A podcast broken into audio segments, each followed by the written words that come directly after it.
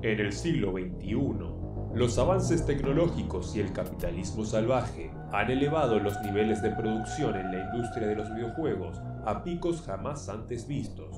Los nuevos lanzamientos se cuentan de centenares, todos compiten por la atención del usuario y el tiempo se convirtió en el bien más preciado. En este mundo distópico, un equipo de élite conformado por cinco entusiastas del rubro se une bajo un mismo estandarte.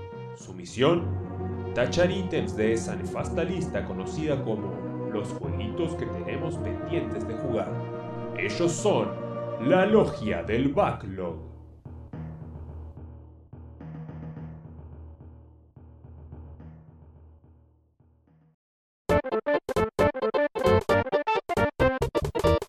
Bienvenidos a un nuevo capítulo de La Logia del Backlog. En esta ocasión el episodio número 4, si no me fallan las, las cuentas.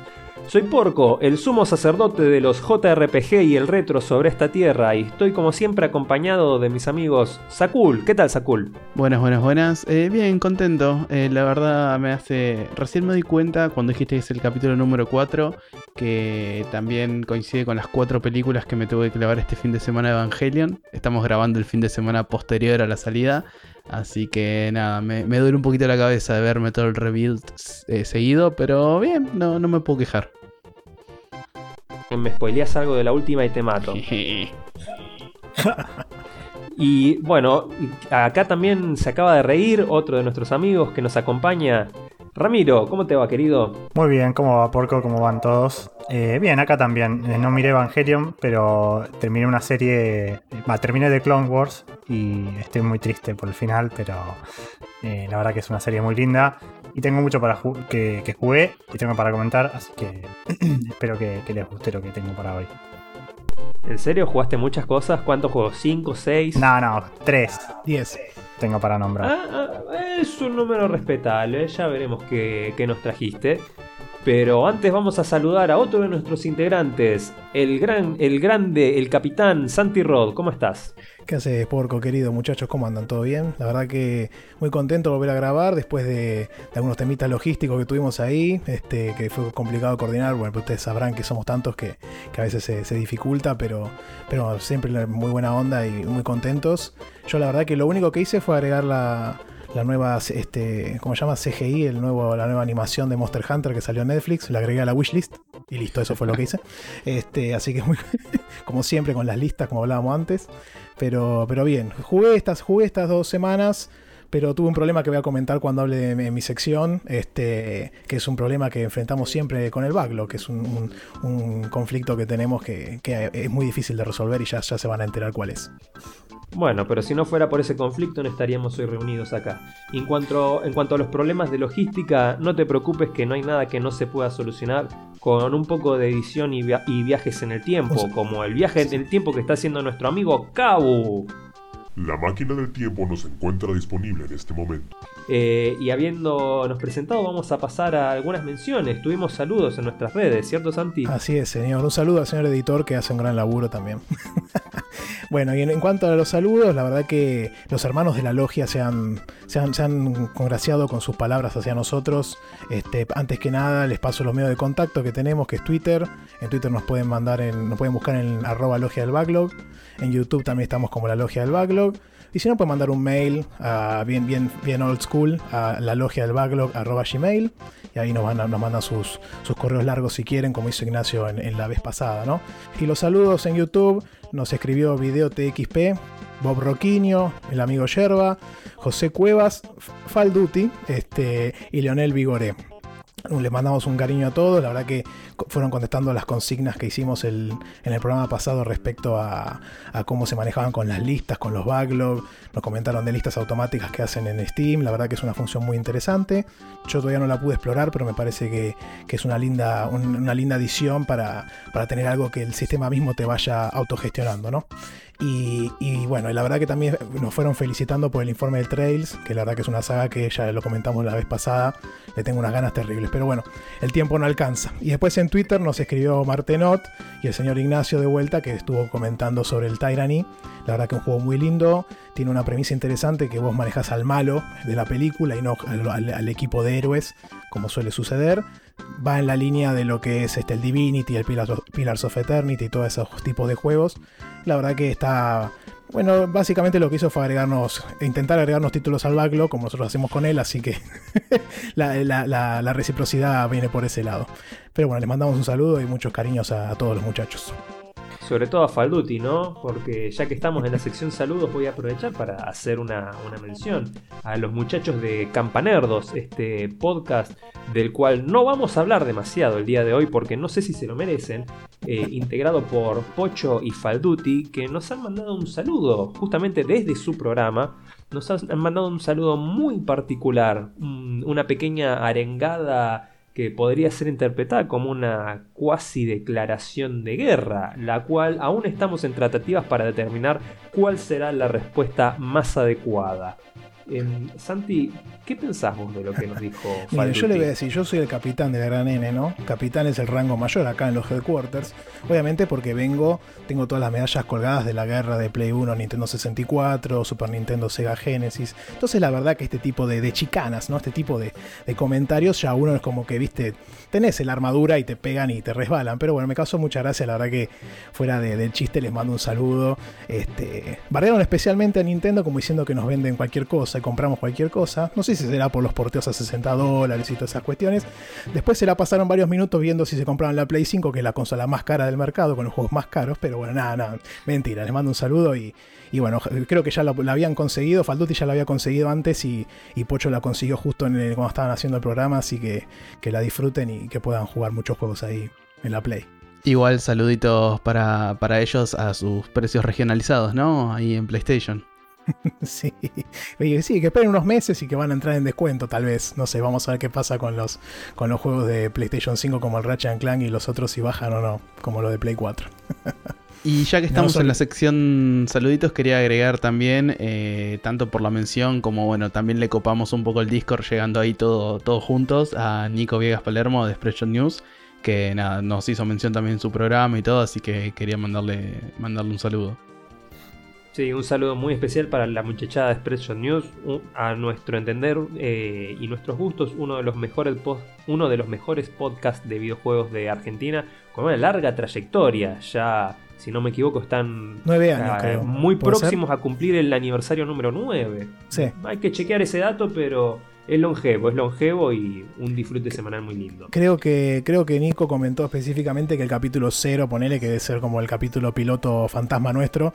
Este, el capítulo que no existe, que No ¿eh? existe, que no está, no, no, lo busquen. Este, había sido grabado hace nueve años. Así que, que andaba por esa, por ese número, por esa, por esa cantidad de años. Háblame de trayectoria. Bueno, si nadie tiene nada más que agregar a, nuestra introducción y sección de saludos, vamos a hacer una muy breve pausa y nos vemos en unos momentitos nomás.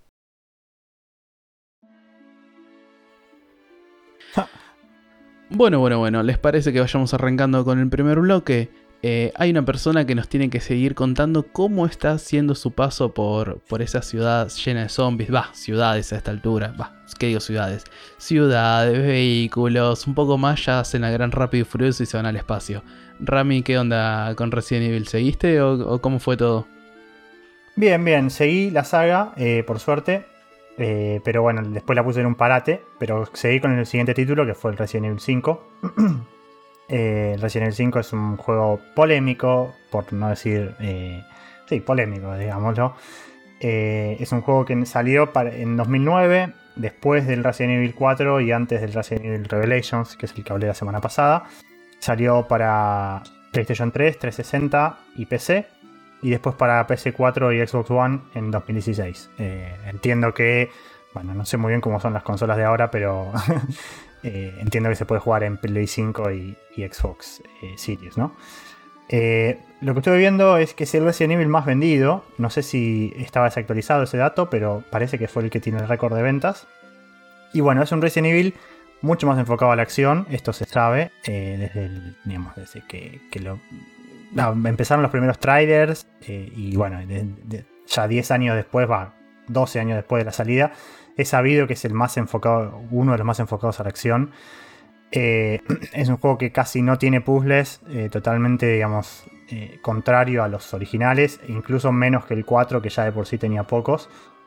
y no tiene casi ningún elemento de susto, a diferencia del 4, que quizás era un poco más tenebroso, tenía los regeneradores, que eran un enemigo bastante, digamos, te quedaba miedo al principio. Ahora ya directamente no, tiene casi nada de eso. Y bueno, tiene el componente cooperativa, que eh, para los que no saben jugás con... Siguiendo la línea de lo que era Ashley en el 4, que era como un personaje que tenías que cuidar, en este juego jugás con un personaje que no, no tenés que cuidar, sino que digamos, está hecho para jugar en coop.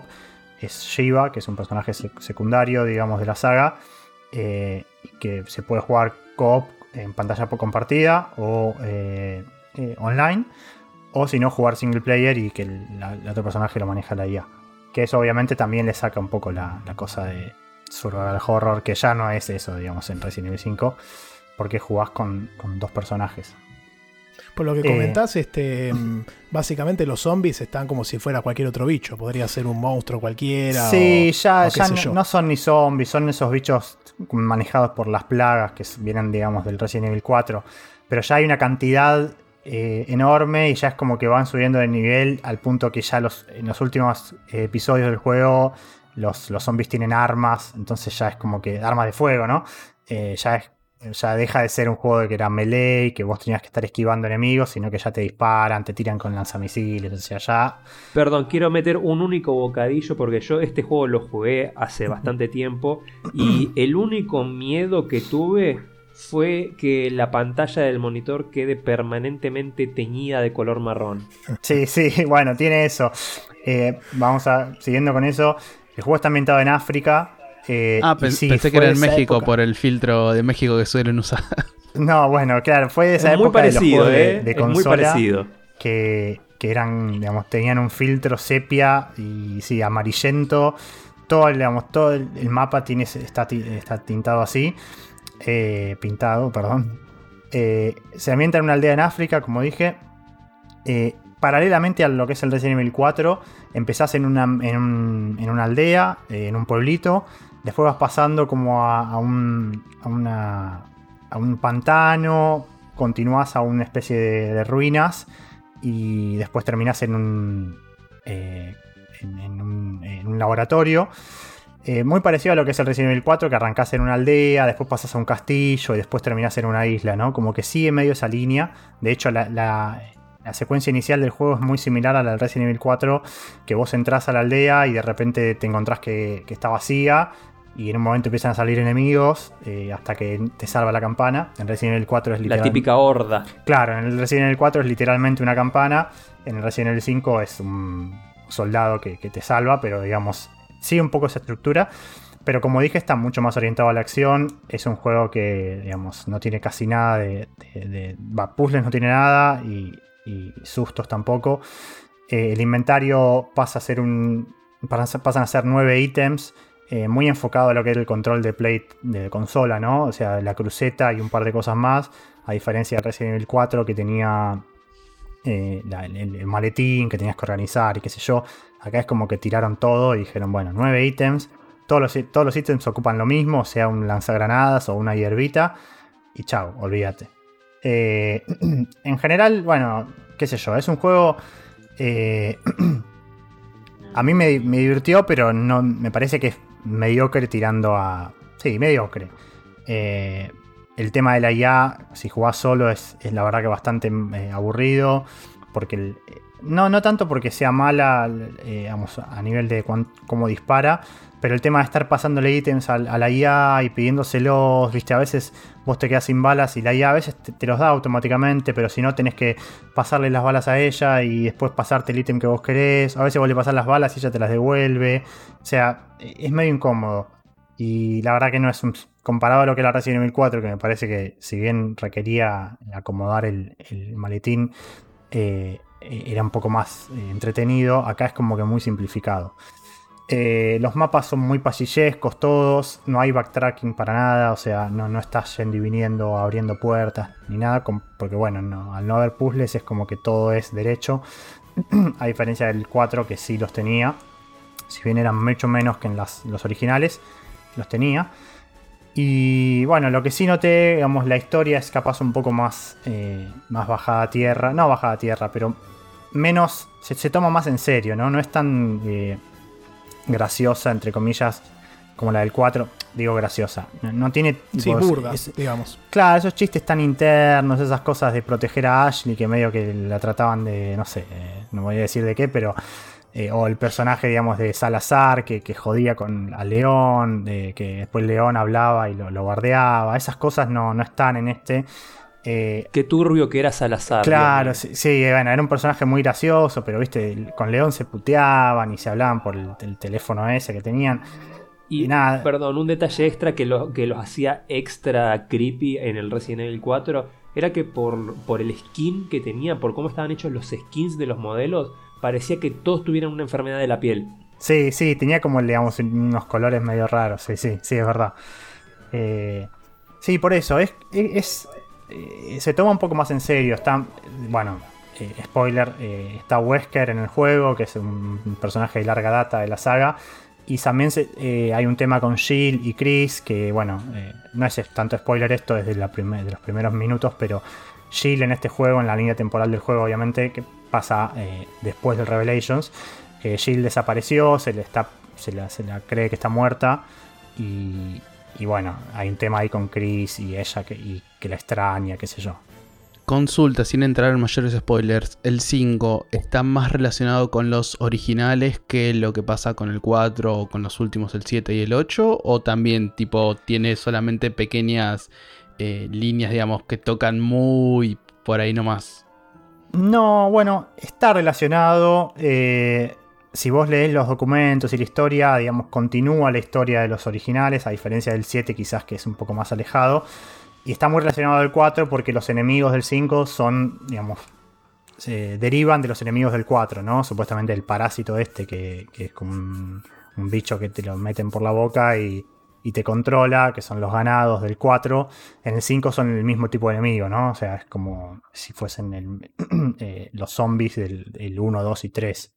Eh, pero sí, está, digamos, eh, pasa varios años después de los originales.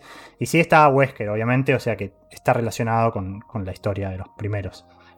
Eh, pero bueno, es, qué sé yo, es un juego muy, nada, muy tirado a la acción. A mí me parece curioso el hecho de que, que se vayan alejando tanto de lo que hizo a la, a la saga clásica, ¿no? Y a, los fundamentos o las bases de, de la misma. Pero me pareció interesante el dato que comentaste que fue, si no es el más vendido, tal vez ahora ya no, con el 7 o el 8. Si fue uno de los más vendidos y calculo que el 4 también debe estar medio ahí. Entonces, evidentemente, eh, esta gente fue observando que, que, la, la plata o, el público est- estaba interesado por ese lado, ¿no? Sí, yo creo que sí. A ver, eh, hay que pararse, digamos, en la época en la que esto salió. Yo la verdad no sé si ahora esto sería... Va, qué sé yo, quizás sí, digo, pero... eh, la gente venía aclamando, después del 6 especialmente, que había que volver. Y digamos, el 7 fue como una vuelta... a- no sé si una vuelta porque no- tampoco tiene la cámara fija ni nada. Pero fue una vuelta más a los orígenes de los puzzles, de, del eh, el horror. Claro, y entonces evidentemente en algún momento del, digamos, del 2009 a ahora la gente se cansó un poco de tanta acción, pero yo creo que en esa época, apar- aparte recién salía la Play 3, era como que bueno, había que mostrar que en la Play 3 medio que fue toda una época de juegos así, muy de acción, no sé, estaban los Gears of War, en la Xbox Sí. obviamente, eh, no sé, los Resistance, eh, los Killzone, era como que... Muy, muy marrones y verdes, sí. Claro, había, me parece, una tendencia así. Fue cuando empezaron los Call of Duty también, más de la nueva época, ¿no? Después del Call of Duty 4, los Advanced Warfare, todos esos que eran mucho más, eh, digamos, bueno, lo que siguen ahora, ¿no? O sea, lo que, lo que derivaron a lo que ahora es el Warzone y todos esos. Eh, yo creo que venía por ese lado. Y, perdón, te pregunto hablando un poquito con el diario del lunes, eh, como se le dice, ¿no? Así como el 4 inventó de alguna forma, o todo el mundo le atribuye la cámara en el hombro, ¿hay algo que rescates así eh, que se utilizó en la actualidad del 5? ¿O no tiene nada que lo rescate de sentido de innovación o algo, por o algo así? No, no, para mí no, no, no. Me parece que no hay nada así que se pueda recordar del, del 5. Eh, de hecho, creo que por ejemplo, tiene, tuve una cosa que iba a comentar son los controles. Eh, los Quick Time Events son horrorosos en este juego. Y algo que también estaba en el 4, eh, que son, digamos, eh, Quick Time Events durante las eh, cinemáticas. Que claro, yo a veces con las cinemáticas, qué sé yo, dejo el... Está bien, yo juego con, en compu, ¿no? Dejo el teclado del mouse, o capaz agarro el celular, porque bueno, tampoco son cinemáticas tan pesadas. Y claro, en medio de la cinemática te dicen apretá la A y la D al mismo tiempo. Y, y a veces las perdí, o sea, tuve que mirar la cinemática de nuevo porque me olvido. Porque la verdad que no es, qué sé yo, ahora no se hace tanto eso de estar en la cinemática y, pedirte un Quick Time Event. Pero antes Eh, parece que sí. Es que justamente eso que decís es muy de época Play 3, Xbox Sí. 360, es recon- eh, God of War, también en época PlayStation 2. Final de PlayStation 2, principio de Play 3, muchos juegos abusaban, abusaban de eso, ¿no? Sí, sí, y es, es molesto, obviamente. Eh, aparte, yo los, repito, los juego en teclado y mouse. Y, eh, a paréntesis, los controles están mucho más pulidos que el 4 en cuanto a lo que es el port a PC. Yo creo que en esta época fue cuando la PC se le empezó a tomar un poco más para hacer los ports, ¿no? A considerar un poco más. Igual es molesto el inventario porque, digamos, tenés que navegar con las flechas y es medio molesto porque son una cuadrícula de 3x3 que no es muy amigable, es más amigable con la cruceta del, del joystick, digo. Pero sí se nota la cámara, por ejemplo, la parte de apuntar mucho más, eh, mucho más precisa que en la del 4. La del 4 era un horror, pero bueno, ese fue un port de Play 2 y de GameCube. O sea, le concedo, digamos, esa diferencia. Eh, pero sí, eh, tiene eso, ¿no? Los Quick Time Events. Y en este juego, claro, la F y la B, por ejemplo, que están como default, se usan para Quick Time Events. Y la F y la B, si vos estás jugando con WASD, son molestos, o sea, no son botones cómodos. Eh, así que la verdad que, bueno, tengo eso, digamos, que no creo que haya nada que, se re- que quede para recordar del, de- del 5, más que, no sé, que fue un juego con mucha acción. Eh, Mira, yo hoy te voy a hacer la contra muchas veces, Rami, y hay algo para recordar por las eras de las eras. Hay una gran innovación que trajo el 5 a la mesa y viene de la mano de lo que decís de los Quick Time Events. Esto va a ser un pequeño spoiler, pero sin contexto, así que no es tan grave. Quien quiera va a poder saltear unos segunditos. Pero el Resident Evil nos dejó momentos gloriosos, como aquel en el que se te viene encima una piedra gigante, del doble de tamaño que vos, y no la esquivás, no la empujás, la cagás a piñas. Este juego inventó el Boulder Punch. ¿Cómo me vas a decir que, que no trajo nada innovador? ¿Cómo me vas a decir que este juego se toma a sí mismo en Sí, serio? sí, sí, bueno, digo, se toma a sí mismo en cuanto a la historia, pero es verdad que sí, tiene esas cosas que, que siguen siendo Resident Evilescas. Pero por eso digo, fue una época en la que, no sé, Chris está todo trabado, o sea, es un tipo así todo gigante, con el- la, la remera apretada acá, que se notan los tubos. O sea, fue una época en la que era todo medio así. eh, Va, digo, un- El fue- renacer de los héroes de fue hace acción 12 años, digo, ¿no? eh, Pero- estereotípicos. Sí, sí, sí.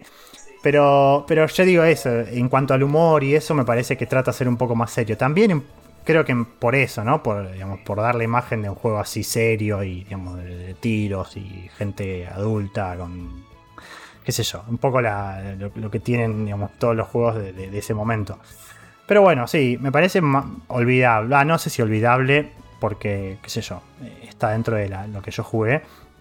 Eh, digamos, que me Mira, que yo como una jugarlo. persona, perdón, como yo como una persona que no sigue la saga de Resident Evil, conozco cosas de todos. Del 5 lo único que conozco es lo que mencionó Porco recién de el meme golpeando la piedra y rompiéndola, pero creo que Sí, el sí, 5 sí. no está muy recordado. No, no, no. Fue recordado como, digamos, el, eh, el punto medio entre el 4 y el 6, que el 6 ya fue, digamos, la... Todavía no lo jugué, me estoy agarrando el disgusto, digo, pero eh, 4 fue, el 6, el 5 fue como el punto medio, ¿no? El 5 fue el principio del fin, digamos. Sí, digamos que sí, pero bueno, fue. Yo se lo atribuyo un poco a eso, ¿no? A la época, a la consola, a las consolas de esa generación, que fue como, bueno, hay que mostrar todo lo que pueden hacer, porque gráficamente se ve bien para lo que es un juego de hace 12 años, ¿no?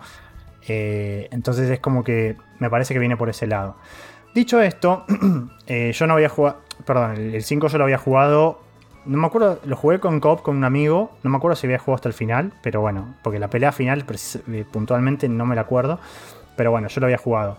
Lo que no había jugado son los DLCs del 5 y acá voy a hacer un parate Porque así como el juego, digamos, fue un, digamos, un paso a la acción total, en los DLCs, especialmente en uno, hay un...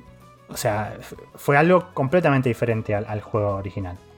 Eh, estos DLCs, no sé cómo salieron en, en la versión original, ahora están en, la, en Steam, están en, dentro de la Gold Edition y en cualquier otra consola creo que se consiguen todos juntos. Son dos DLCs muy cortitos, yo creo que si te cobran 10 dólares por esto es un robo, porque duran menos de una hora cada uno. Pero bueno, de los DLCs hay dos. Eh, uno que se llama Lost in Nightmares eh, y después otro que es Desperate Escape. El primero, que es Lost in Nightmares, eh, sucede, digamos, eh, en, en- durante el juego hay un flashback que te cuenta qué pasó con Jill. Que bueno, Jill y Chris van a investigar una mansión y pasa algo con Jill. Eh, bueno, este DLC nos cuenta esa parte de la historia. Y es un DLC eh, que se nota que fue un homenaje al Resident Evil original. ¿Por qué? Porque jugás en una mansión igual o muy parecida a la del 1. Eh, es muy cortito igualmente, o sea, no es un juego entero, digo. Pero jugás, transcurre gran parte en una mansión con va- varios puzzles del estilo de buscar un ítem, llevarlo a un lado, esas cosas. Y una ambientación mucho más eh, tenebrosa, o sea, en la primera parte que es en una mansión no hay enemigos prácticamente. Y estás todo el tiempo, digamos, eh, con la tensión de qué va a pasar, o bueno, eh, que es que el sonido, digamos, toda la, la- la cámara se ayuda con eso. El juego tiene, digamos, un easter egg, que es que si vos, cuando entras a la mansión, vas tres veces a la puerta, vos si vas a la puerta, Chris dice, no, no me voy a ir hasta no terminar lo que vengo a hacer. Lo haces tres veces y el juego pasa a una cámara fija, igual a la del Resident Evil 1. Y bueno, es un easter egg que pusieron ahí. Vos jugás toda esa primera parte que es adentro de la mansión, la jugás con la cámara fija. Y bueno, la verdad que fue un buen, digamos, un buen mimo a lo que fue la, la saga original. Eh, después, bueno, pasás a una sección específica y el juego vuelve a la cámara normal. Eh, pero bueno, la primera parte la jugás en tercera persona. No, en, digamos, en cámara fija, con, con, con control estanque y todo. ¿Ese easter egg lo leíste o, lo o por qué fuiste a la puerta tres veces? No, no, lo, lo había leído, lo había leído. Eh, me lo spoileé, pero bueno, quería hacerlo. Y la verdad que está bueno, porque se nota que le pusieron cariño al tema de los puzzles. O sea, se nota que Capcom sabía hacerlo, o que digamos, tienen digamos, la, la- la- la imaginación para hacerlo y la capacidad, pero no quisieron hacerlo por obvias razones. Sí, dijeron, mira, esto es lo que podría haber sido, pero no. Ahí tenés el juego, toma. Exactamente, sí, fue así. Después, bueno, haces esa sección en- en- con la cámara fija y pasás a, a las- a un- una sección más normal. Que igualmente hay pocos enemigos y sigue siendo muy, digamos, muy similar a lo que era la, la, eh, el juego original. Pero por un tema de combate te lo pasan a, tercera persona sí o sí. Y bueno, jugás, digamos, apuntando normal. Pero la verdad que está muy bueno. En ese DLC sos eh, Chris y Jill. Eh, y, bueno, tenés que llegar a una batalla final. Que de hecho, eh, digamos, el, DLC termina con una cinemática que está en el juego original, ¿no? Porque como dije, te están, te están contando qué es lo que pasa durante. O sea, qué es lo que pasó y que llevó a los eventos de que, qué es lo que pasa con Jill. Eh, nada, está bueno. La verdad que no le daba un mango y me gustó. Pero bueno, es una hora. O sea, si lo haces más o menos rápido son 40 minutos. No, no, la verdad no, no es muy largo. Por eso digo que no sé cómo lo vendieron originalmente. Y después está el Desperate Escape, que es, eh, es un DLC completamente la antítesis del, del- anterior, porque es un, es un DLC 100% acción, en el que manejas a Jill y a Josh, que es un personaje del 5, eh, y es como, digamos, cómo se escapan ellos dos de la isla del, de, ah, digamos, del, de- del laboratorio del 5. Porque vos en el 5, en un momento, Chris y Shiva se van a, seguir a Wesker y estos dos quedan ahí varados. Y bueno, esto te cuenta la historia de cómo ellos escapan y después en el final, eh, cómo salen, digamos, de cómo, cómo siguen sus eventos, ¿no? Y nada, está 100% enfocado a la acción, o sea, te cagas a tiros con un montón de, de- zombies. eh, nada, la verdad que olvidable me pareció porque no, qué sé yo, si te quedaste con muchas ganas de acción después del 5, que no creo, pero bueno, si te quedaste con ganas, eh, lo puedes hacer. Y como bonus jugás con Jill, eh, que bueno, si la extrañaste durante el 5, la, la podés ver, y durante el 4 en realidad, la podés ver, eh, podés jugar una horita en, en este DLC. Así que, bueno, eso fue Resident Evil 5, qué sé yo. La verdad que me, me parece bien, o sea, digo, me gustó haberlo jugado porque continué la saga, pero no se lo recomendaría a alguien que quiera jugar Resident Evil, porque no le diría arrancar con el 5, sí, porque me matan. Y porque obviamente no es lo que, lo que hizo grande al Resident Evil, ¿no? Fue, digamos, como un, un paso dentro de la época del gaming, creo que, que fue tirado a la acción y bueno, este juego fue un testigo de eso. Un buen ejemplo. O sea, o sea que si hoy te agarran así como hacen en Twitter a punta de pistola, viste que hacen todo ese meme, y te dijeran con qué arrancas para la saga, ¿te recomendarías con los clásicos o con el 7? Antes que con estos, obviamente, ¿no? Sí, sí, obviamente, sí. Sí, yo diría que yo te diría que arranques con el 7 si estás más mentalizado a lo que es el gaming de hoy. Si tenés y estás dispuesto a, dar las concesiones que, se necesitan para jugar a un juego más viejo, te diría arrancar con los originales. A lo sumo, no, no, con los originales. Pero si no, digamos, o arrancás con el 2 y el 3 remake, o arrancás con el 7. No sé, eso depende. El 7 mucho más tirado al, al, digamos, al, al misterio y al, horror. Y el 2 y el 3 creo que ya son un poco más de acción. Eh, o sea, dentro de, digamos, de los remakes, ¿no? No digo de los originales, obviamente. Dentro de los límites, digamos. Claro. Pero bueno, sí, qué sé yo. Eh, yo dije que quería jugar toda la saga Resident Evil, así que este juego lo tenía que jugar. Y bueno, lo jugué. Así que no, me arrepiento.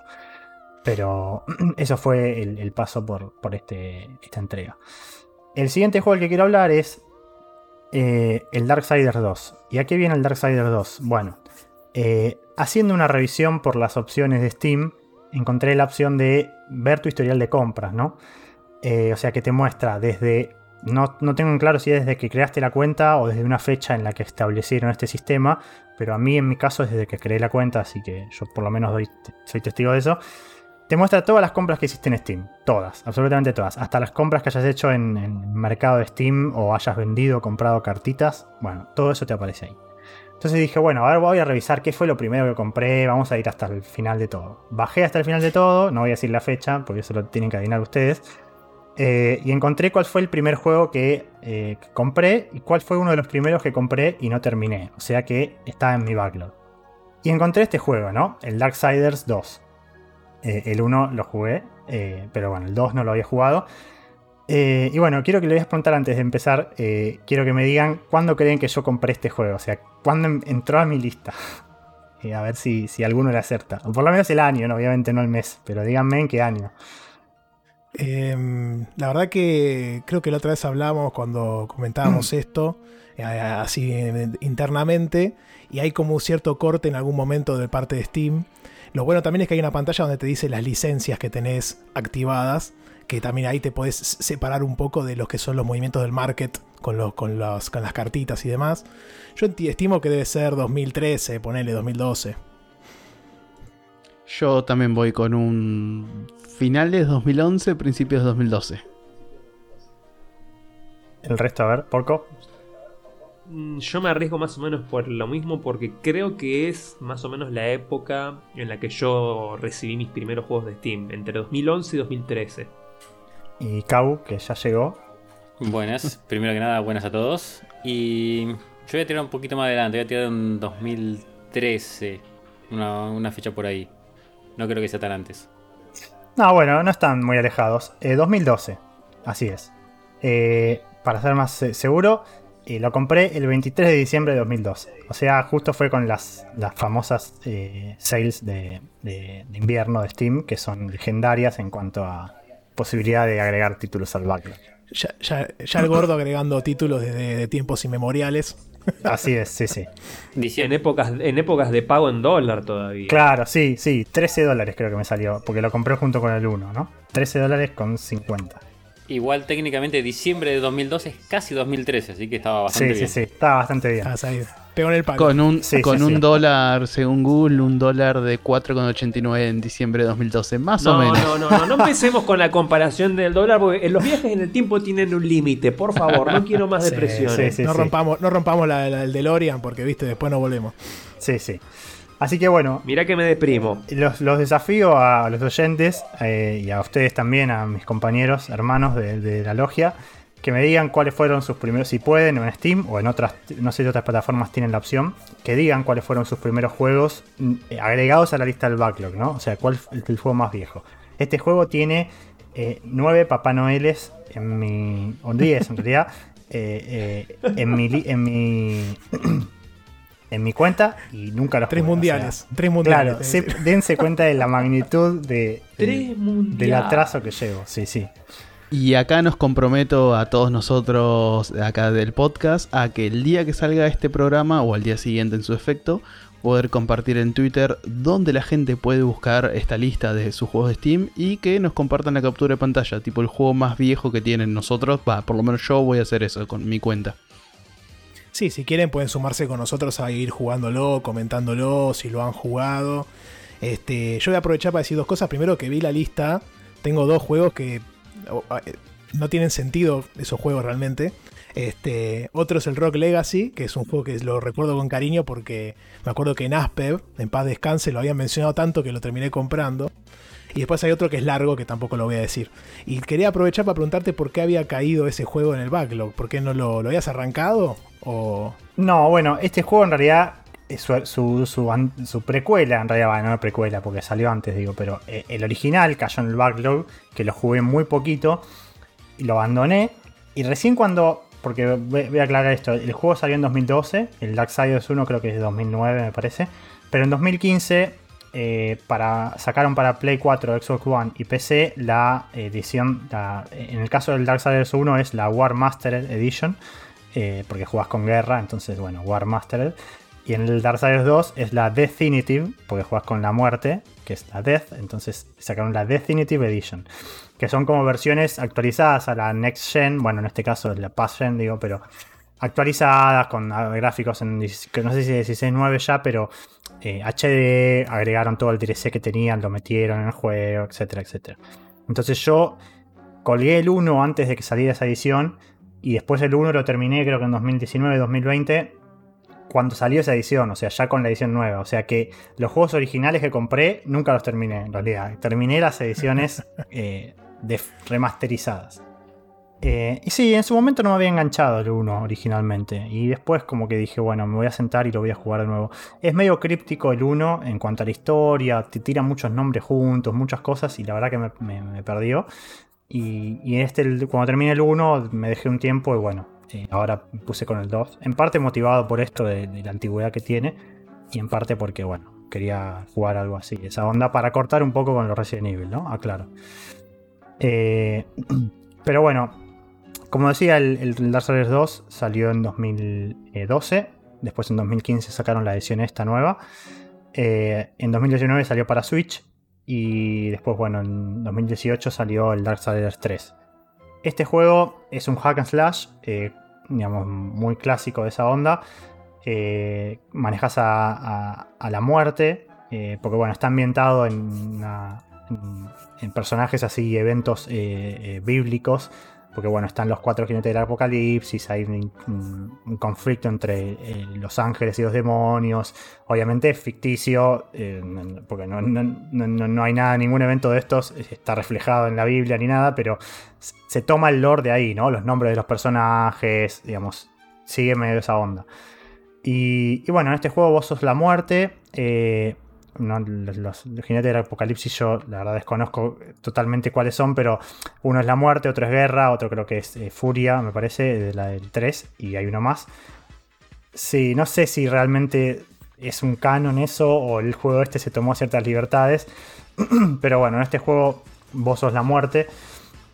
Y bueno, está corre paralelo al 1 la historia. Y bueno, vos estás en el 1, digamos, hay todo un evento que hay una guerra entre los, demonios y los ángeles. Y la muerte que debería. No, perdón, y guerra. eh, se supone que debería. Deberían actuar como mediadores los, los cuatro jinetes del apocalipsis. Pero parece como que a, guerra lo engañan y termina apareciendo antes de que realmente tenga que aparecer. Y bueno, hay un tema con la muerte, con, digamos, con que se inicia una guerra antes de lo necesario entonces la humanidad termina, eh, digamos, destruida en esa guerra.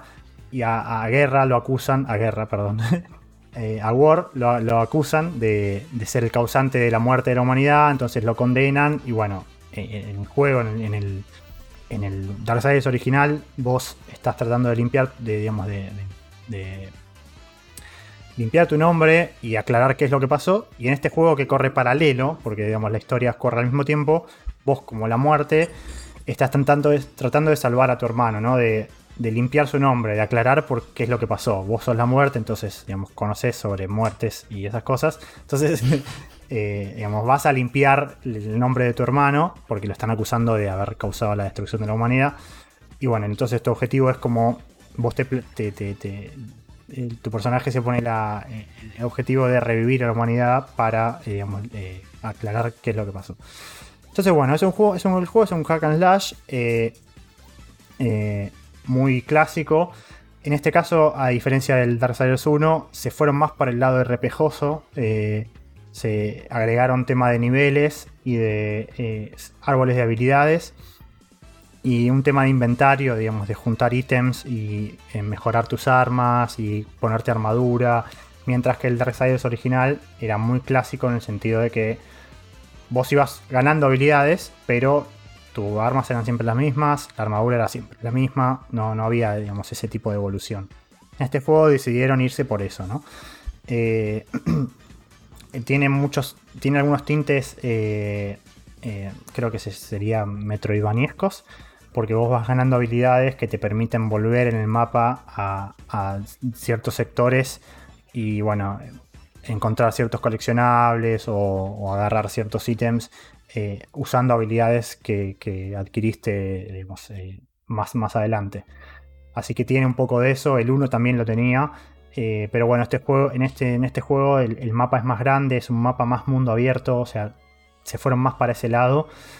No es un mundo abierto totalmente porque hay como zonas, digamos, son zonas grandes en las que hay varios lugares a los que visitar no es un mundo abierto tradicional en el que digamos todo el mapa está disponible, sino que acá es como que vas moviéndote por zonas. Eh, tiene un tema mucho, bueno, como dije, un mundo abierto en el que hay ciertos dungeons secundarios y hay misiones secundarias que hacer que en el original no estaban, pero bueno, como estos se fueron más para el lado repejoso de- del espectro, le agregaron todo eso. Que a mi parecer está bien, digamos, no era necesario que lo hicieran, no, no era algo que el, que el Darksiders 1 requiriera, porque era un, hack and slash muy clásico, digamos, de pelear contra enemigos, juntar, eh, hacer combos eh, y mejorar tus armas con, digamos, eh, pero no, no, mucho más. Y bueno, este juego como que por algún motivo decidieron irse para eso. Está bueno, la verdad que me gustó. El combate es muy parecido al del 1. Si lo jugaron, la verdad que no, no van a encontrar nada nuevo. Eh, tiene un botón para hacer lock y digamos, enfocarte en un enemigo.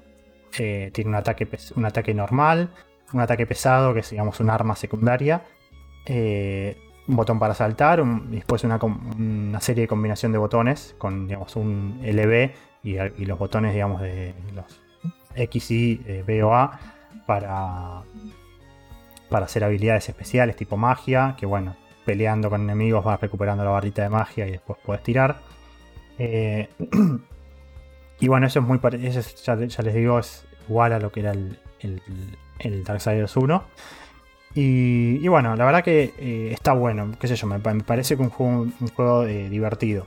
El combate, como dije, es- está muy cuidado, no es que noto cosas, digamos, raras. es muy frenético, tenés que hacer combos.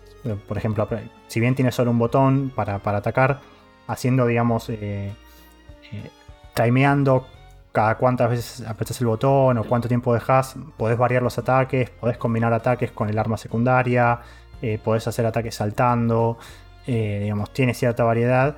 Y está bueno, yo lo estoy jugando en una dificultad un poco más alta que la normal, simplemente para, para torturarme un poco, pero eh, se, se deja jugar y no me parece complicado, o sea, excesivamente, no me parece artificialmente difícil eso, digo. Eh, los enemigos, algunos tienen patrones que una vez que los sacás son medio fáciles de, zafar. Y, en general creo que, es bastante sólido. Me parece necesario lo que hicieron con el tema de los RPGs, o sea, los elementos de RPG. Yo, yo había jugado el 1 hace un año más o menos. La verdad que no me pareció que fue algo que, el juego requiriera. No digo que lo hayan hecho mal, pero me parece que está como de más, porque le agrega cierta, cierta complejidad y variedad a los sistemas que no. Digamos, vas, vas agarrando armas que lo único que haces es digamos, subir los numeritos. Y el arma siempre es la misma porque son la muerte, entonces usas las guadañas.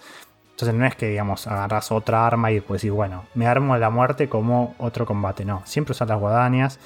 Entonces es como que, bueno, no sé si era, digamos, algo que, que, que, que hacía falta, digamos.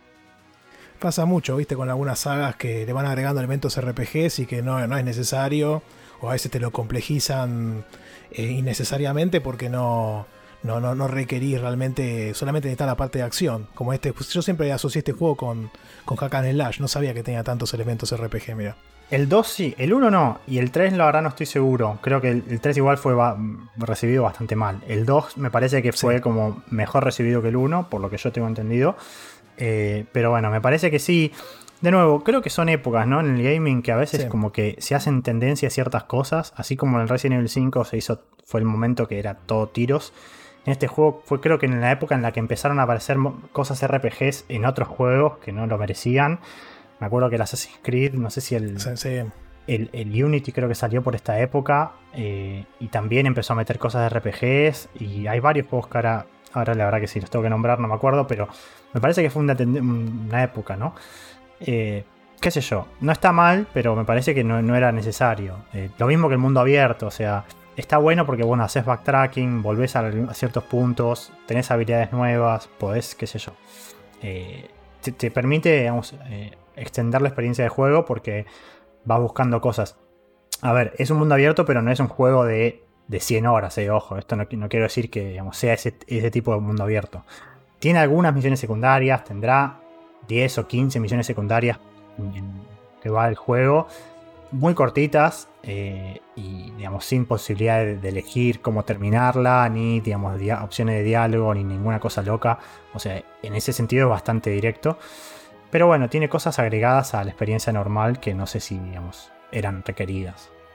Igual se me ocurre que el mundo abierto ese debe estar medio pelado, ¿no? Porque en esa época Sí, si intentaban agrandar mucho, sé que se notaba. Sí, sí, sí. O sea, no es un mundo abierto a los Assassin's Creed que tenés, digamos, entrar a la cueva y subir y escalar la torre y abrir el mapa y después eh, juntar los cofrecitos, juntar las plumitas y liberar los campamentos. O sea, no. Es un mundo abierto en el sentido de que el, el mapa es grande y es bastante más amplio que lo que era el Darksiders 1. Que si bien tenía algunas cosas de backtracking y qué sé yo, era medio pasillesco el ma- eh, algunos mapas.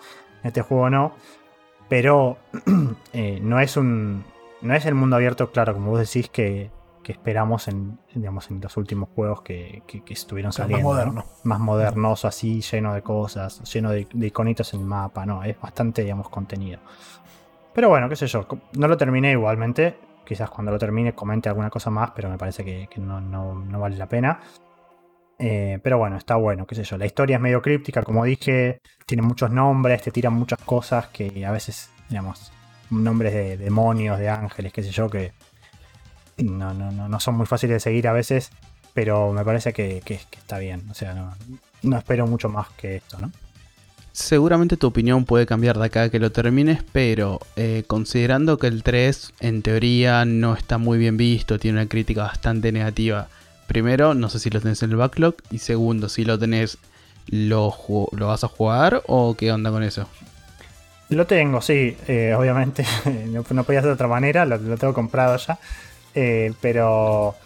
Pero no, eh, qué sé yo, quizás más adelante. La verdad, no me, no me quiero hacer la maratón de, de 2 y 3 ahora. Eh, si, si veo que el 2 me termina de gustar, quizás le den la prueba al 3. Entiendo que el 3 igualmente tuvo un update que, que lo mejoró bastante, porque el 3 por lo que vi tenía un tema con sistema de combate que creo, si no me equivoco, lo hicieron más a lo, a lo Dark Souls, obviamente, porque creo que la tendencia de estos últimos años es el Dark Souls, entonces lo hicieron más de esa onda, o sea, mucho menos hack and slash y muy más, o sea, muy más, mucho más, eh, mucho más orientado a lo que es la acción, digamos, de Dark Souls, así, o de, de Nioh, o ese tipo de juegos. Y me parece que, que sacaron un update para agregar un modo de combate alternativo mucho más parecido a los originales, porque la verdad que sí, eso es como que bueno. Si sos el Darksiders, tenés dos juegos que son Hack Slash, sacar un tercero que sea una copia del Dark Souls. Entiendo igual, no, no sé si estoy eh, diciendo cualquier cosa, pero me me parece que la queja del, del Darksiders 3 vino por ese lado. Así que quizás le dé la, la prueba, ¿no? Digo, sí, sí, me termina de cerrar. Eh, y bueno, es más que el del, del 2, no, no tengo más que comentar.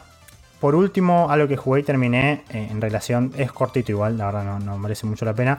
En relación a lo que comenté, que jugué al que terminé de ver The Clone Wars hace poquito, eh, la serie de Star Wars. Tenía ganas de jugar algo ambientado en eso y, la verdad que es un, una serie que me gustó mucho.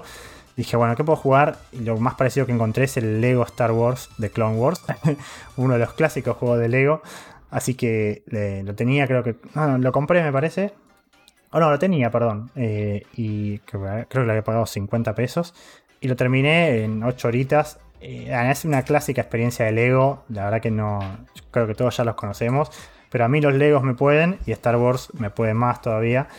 Y nada, está bueno, qué sé yo. Eh. El juego está ambientado en las primeras dos temporadas de, la serie. Tiene, algún tiene algunas misiones. Tiene misiones, digamos. ambientadas en los ubicadas en los episodios de, algunas, de algunos de los episodios de la serie. Nada, simpático en un juego de Lego, con el humor clásico. Y están los personajes de Star Wars, eh, así que nada, lo jugué por eso. Eh, no, no, hay mucho más que decir, pero bueno, es uno de los.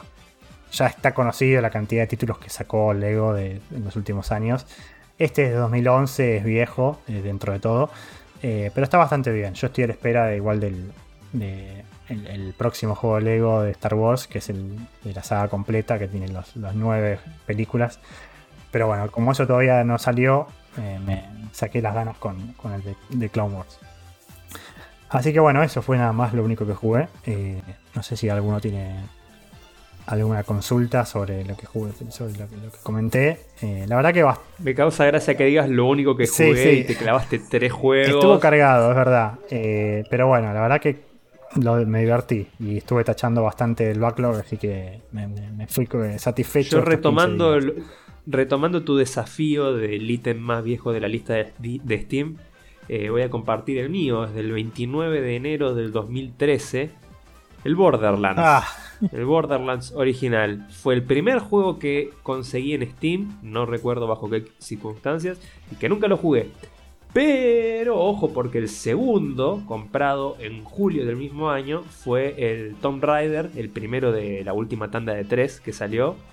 Y, ese sí, me lo compré y me lo devoré en el momento, al toque, eh, de punta a punta. Gran juego el Tomb Raider. Sí, muy divertido. El original, o sea, el original de los nuevos, digo, 2013 creo que es. Aparte que lo jugué de lanzamiento en ese entonces en un juego contemporáneo. Ah, bien, sí, sí. Sí, la verdad que está bueno. Yo, eh, bueno, el Shadow lo jugué, terminé la saga hace unos meses, va, el año pasado. Y, el original creo que es de los más sólidos de los tres, me parece. Está, está en el backlog, al igual que el segundo. El tercero no lo compré porque ya me da culpa, ¿no? Un poco. Pero, pero, se ven lindos. no está en Game Pass, así que técnicamente no lo tendrías en backlog igual. No, no está en Game Pass. Ah, ok, todavía no. No, no, no. Ninguno de los tres. No, cerraron trato ahí, me parece. Igual que peligroso considerar parte del backlog a todo lo que tengas en Game Pass. ¿eh? Me parece que no es, viable. Esa es una polémica. Para mí no corresponde, pero Justo hablando, hablando de ese tema, yo tengo una duda porque yo estaba recién mirando la lista y tengo un montón de juegos del Humble Bundle que en aquel momento vos pagabas 10 dólares creo y te venían como 8 juegos. Pero no era que vos elegías esos ocho juegos. Por ahí te venían, elegías uno y te venían siete que no, que no sabías qué eran. ¿Eso se considera backlog? Desde mi punto de vista, no, porque yo quería el otro juego. Pero esos siete los tengo ahí. Y yo, y yo te canto retruco y te digo, sí, vos te venía mucha basura, pero era tu elección canjearla aquí en Steam o no. Así que si la canjeaste, mm, para mí ya es backlog. Y ahora yo te canto vale, yo te canto vale 4. Yo, mirá cómo te tiro el, vale 4. No era tan así. Muchos de estos bundles venían ligados completamente. Eh, y no podés renunciar individualmente. Esto ya lo comenté en el programa anterior. Hay bundles para los cuales no podés renunciar individualmente a licencias específicas. Y si querés renunciar a una, el, el sistema te obliga a renunciar a todas las del bundle. Yo ahora veo un comentario del amigo Yerba seguro para en este programa explicando cómo funciona, ya que ya, sabemos que él es accionista de, Humble, así que nos va a poder explicar cómo es actualmente. Yo últimamente creo que activas licencia por licencia. En aquel entonces puede ser que haya sido una sola licencia que te activaba todos los juegos. Y aparte, otra cosa, estás hablando de, de elecciones, de elegir. Y la verdad es que en ese entonces no teníamos tanta elección. Medio como que teníamos que encontrar los pocos artilugios disponibles, teníamos que hacer las argentineadas que estuvieran a mano para poder rascar jueguitos de Steam. Porque no todos teníamos acceso a una tarjeta de crédito que te permita hacer pagos directamente en el store.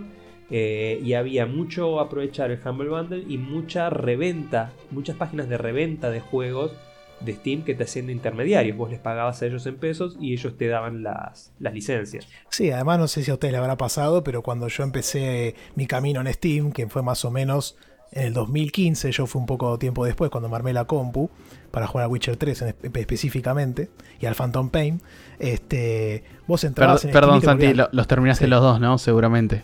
Sí, están... No, el Phantom Pain yo ya dije que no lo iba a jugar más. El Witcher 3 está anotado, está anotado este, puede ser algún candidato que se pueda llegar a venir.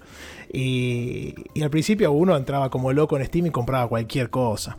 Como vos veías los precios baratos y qué sé yo, que te tenías la compu y la querías usar, entonces te empezabas a adquirir cualquier cosa. Y yo los dos juegos que tengo, que uno seguramente los voy a jugar para, para, el, para el programa, es el Mortal Kombat 9 y el Mortal Kombat 10. Yo soy manquísimo con los juegos de pelea. Yo no sé por qué compraba estos juegos desconozco, no, entiendo muy bien por qué están ahí.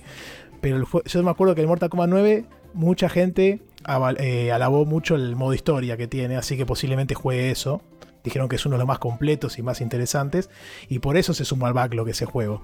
Este, así que ese es un candidato hermoso porque lo tengo desde, desde, desde junio de, de 2015. Sí, mira, yo la verdad mejor no digo cuál es mi juego más viejo, solamente, después van a ver la captura, solamente voy a decir que es un juego que hice pre-order y que ni siquiera lo terminé y que cuando sepan que juego puede ser bastante polémico, pero bueno, me, dejo el bardo para Twitter. Ahora, una persona que sí estuvo terminando juegos y que no sé si fueron de esta semana o fueron de la quincena anterior, ya que se los había guardado y que nos dio un informe hermoso en lugar de hablar de esos juegos en específico, es Porco. Porco, ¿qué, nos trajiste hoy? Bueno, creo que hoy voy a, voy a repetir y me voy a guardar uno de los jueguitos para la próxima entrega. Así que oficialmente inauguro el backlog del backlog. Eh, sí, como les había comentado en el programa anterior, además del Trails yo había terminado dos jueguitos más.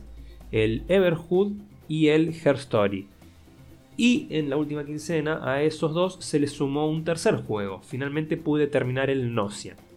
Eh, vamos a ver qué tan rápido me puedo despachar con estos. Capaz que puedo sacarlos todos de un saque. Voy a arrancar por el Her Story, el más breve de todos. La verdad, un juego muy lindo que lo tengo comprado hace un montón de... No, perdón. Es mentira, este no lo tenía comprado. Yo ya lo consideraba como parte de mi backlog sin haberlo comprado porque yo tenía la decisión tomada de jugarlo. Pero dije, eh, hasta que no sea el momento de, en que lo voy a jugar, no pongo la plata, porque no quiero seguir llenando eh, la lista de cosas ad eternum. Así que en la última sale que hubo de Steam, como de por sí es un juego barato, quedó mucho más barato con el descuento, me lo compré por algo de 50 pesos, una cosa así, la nada mía. A fortuna. Mm.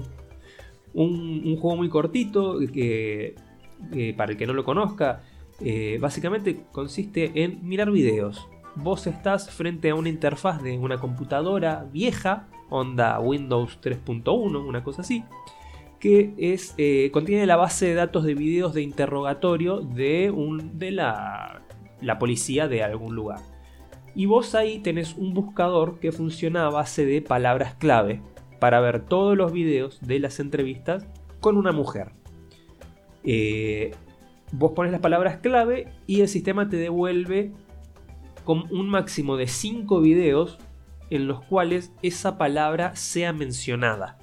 Vos solamente ves lo que dice la mujer, no escuchás lo que le dice el interlocutor. Y si te da la información, porque si usas una palabra muy común, es muy probable que hayan más de 5 videos en la base de datos que contengan esa palabra pero el sistema siempre te va a mostrar solo los primeros 5 eh, cronológicamente y te va a avisar cuántos videos más hay conteniéndola a esa palabra para que vos puedas luego refinar tu búsqueda. El juego te tira sin saber nada, simplemente con esta eh, descripción de las mecánicas y te deja que solo vayas a tu ritmo descubriendo cuál es la historia que hay detrás. El juego consiste en, mediante tu trabajo de detective, descubrir cuál es la historia detrás de eh, estos interrogatorios. bueno, la historia de esta mujer, su historia. En total creo que debe tener unas 3 o 4 horas de videos, no mucho más que eso, si lo viéramos de corrido. El juego entero me llevó 6 horas, una experiencia breve que la, la liquidé en dos sentadas. Y debo decir que como videojuego es un excelente juego de mesa. ¿Por qué digo esto? Porque justamente yo soy ávido consumidor de, juegos de mesa. Eh, y este en particular me recomendó, me, perdón, me, recordó algunos de, de temática detectivista como Chronicles of Crime o algún otro similar en el cual vos tenés que ir descubriendo pistas y haciendo tus propias deducciones. Como que gran parte del gameplay está eh, es dependiente del jugador y de la actitud que el jugador tome frente al juego. Este juego lo probé, debo haber jugado 20, 30 minutos y lo paré. Dije, no, me lo voy a guardar. Este juego va a estar muy bueno para jugarlo con alguien que disfrute los juegos de mesa al igual que yo. Así que terminé haciendo eso, lo jugué cooperativo con pareja. Eh, los dos en la... Eh, primero lo íbamos a jugar a distancia, cada cual desde su casa. Y lo terminamos jugando juntos eh, una vuelta que, nos juntamos. Perdón, te pregunto por el tema de jugarlo con otra persona. más allá que es video y demás, esto está 100% en inglés, ¿no? Sí, totalmente en inglés, pero con subtítulos. ¿En español? ¿O también subtítulos en inglés? es justo eso decir, perdón, no son subtítulos en español. No sé si están disponibles los subtítulos en español. Sí sé que están disponibles los subtítulos en inglés. La, digamos, la transcripción de lo que vos estás escuchando. Eh, les debo ese dato, no lo recuerdo sinceramente. Eh, y se disfrutó mucho como experiencia cooperativa, la verdad. Porque me resultó mucho más entretenido, un poco menos pesado eh, el compartir las hipótesis, de proponer nuevas palabras clave para seguir refinando la búsqueda. La verdad, una experiencia muy muy linda y que permite esto, permite una especie de couch co-op o incluso cooperativo a distancia, cada cual desde su casa, jugando su propia instancia del juego y luego compartiendo la experiencia. Ahí me fijé, perdón, en la página de Steam y si bien no están los subtítulos en español, si alguien, está practicando japonés le puede llegar a servir. Para Nico. Listo, se lo voy a pasar a Nico Viegas Palermo entonces. No, yo quería comentar, ya que lo nombrás, porque lo jugué allá también hace un tiempo igual. Pero sí, es, muy raro, ¿no? La, experiencia, porque no sé si esto lo, lo, ibas a decir. El juego vos a medida que vas descubriendo los videitos, te los va ordenando, eh, te, va llenando, con, vos tenés como una grilla de puntitos que son, digamos, los videos que vas descubriendo vos. Y vos a medida que los vas viendo, te va llenando la grilla en el orden, digamos, que eh, aparece, digamos, temporalmente aparecen esos videos, ¿no? No sé si me expliqué bien, pero digo, vos miras un video y ponele que ese video sea el último, entonces te pinta de blanco el último cuadradito de la grilla. Después vos mirás otro video. Claro, vos en todo momento tenés una referencia, es como la, la página de control del álbum de figuritas. Claro. Pero vos nunca podés ubicar, vos después no podés ubicar ese qué video es el que está en ese orden. O sea, vos solo te das cuenta si entras a la grilla en el momento que terminás de ver un video. Porque después no es que ese video queda marcado como el video número 7, entonces sabés que viene en el orden 7. Entonces es medio confuso eso. Claro, claro. Tenés como que el juego no te da nada para anotar, o sea, no te deja escribir eh, hipótesis, no te deja llevar tu propia cuenta, solo te deja marcarte algunas palabras.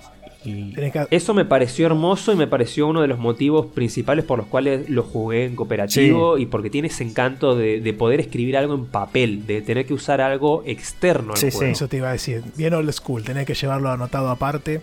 Está muy bien, está muy bien. Y, tampoco creo que, no me acuerdo cómo era, pero el juego tiene, o sea, si vos miras todos los videos, tiene un final, pero creo que hay un punto en el que el juego como que reconoce que vos llegaste al final, entre comillas, y te dice algo, creo que te mandan un mensaje, algo así. Eh, pero después podés seguir mirando videos eh, para completar la historia. Sí, sí, el juego tiene una, pequeña escena ah, cuando completas, básicamente cuando completas cierto porcentaje del total de los videos que hay, el juego asume que vos ya tenés suficiente información para sacar tus conclusiones finales y, digámosle, dar un cierre a la experiencia. Entonces te ofrece esta alternativa. Te mandan un mensaje preguntándote explícitamente, ¿entendiste no- obviamente le estoy, le sacando un poco de palabras para que no sea spoiler, pero la pregunta eh, de fondo es, ¿entendiste? Y vos elegís contestarle sí o no. Si le decís que no, después podés volver sobre esa pregunta, decirle sí, ya entendí, hay un breve intercambio, una breve escena y te dan el bocadillo final de información para que puedas darle un cierre. Si no, puedes ir jugando eh, todo el tiempo que quieras. Incluso después de darle cierre, puedes volver a tratar de completar el 100% de los videos. Cosa que, salvo que seas un completionista manija, no lo recomiendo para nada. Porque hay muchos videos que están de relleno. Esto no sé si no lo considero spoiler porque no tiene que ver con la historia, sino con una cuestión de mecánica. Digamos que para darle un poco de realismo a la, composición de la base de datos, hay videos muy breves de uno o dos segundos donde solamente tenemos respuestas monosilábicas de la, de la, de la mujer a preguntas muy sencillas como podría ser si ¿querés un café? y la mina dice no. Entonces solamente tenemos un video de la mina diciendo no.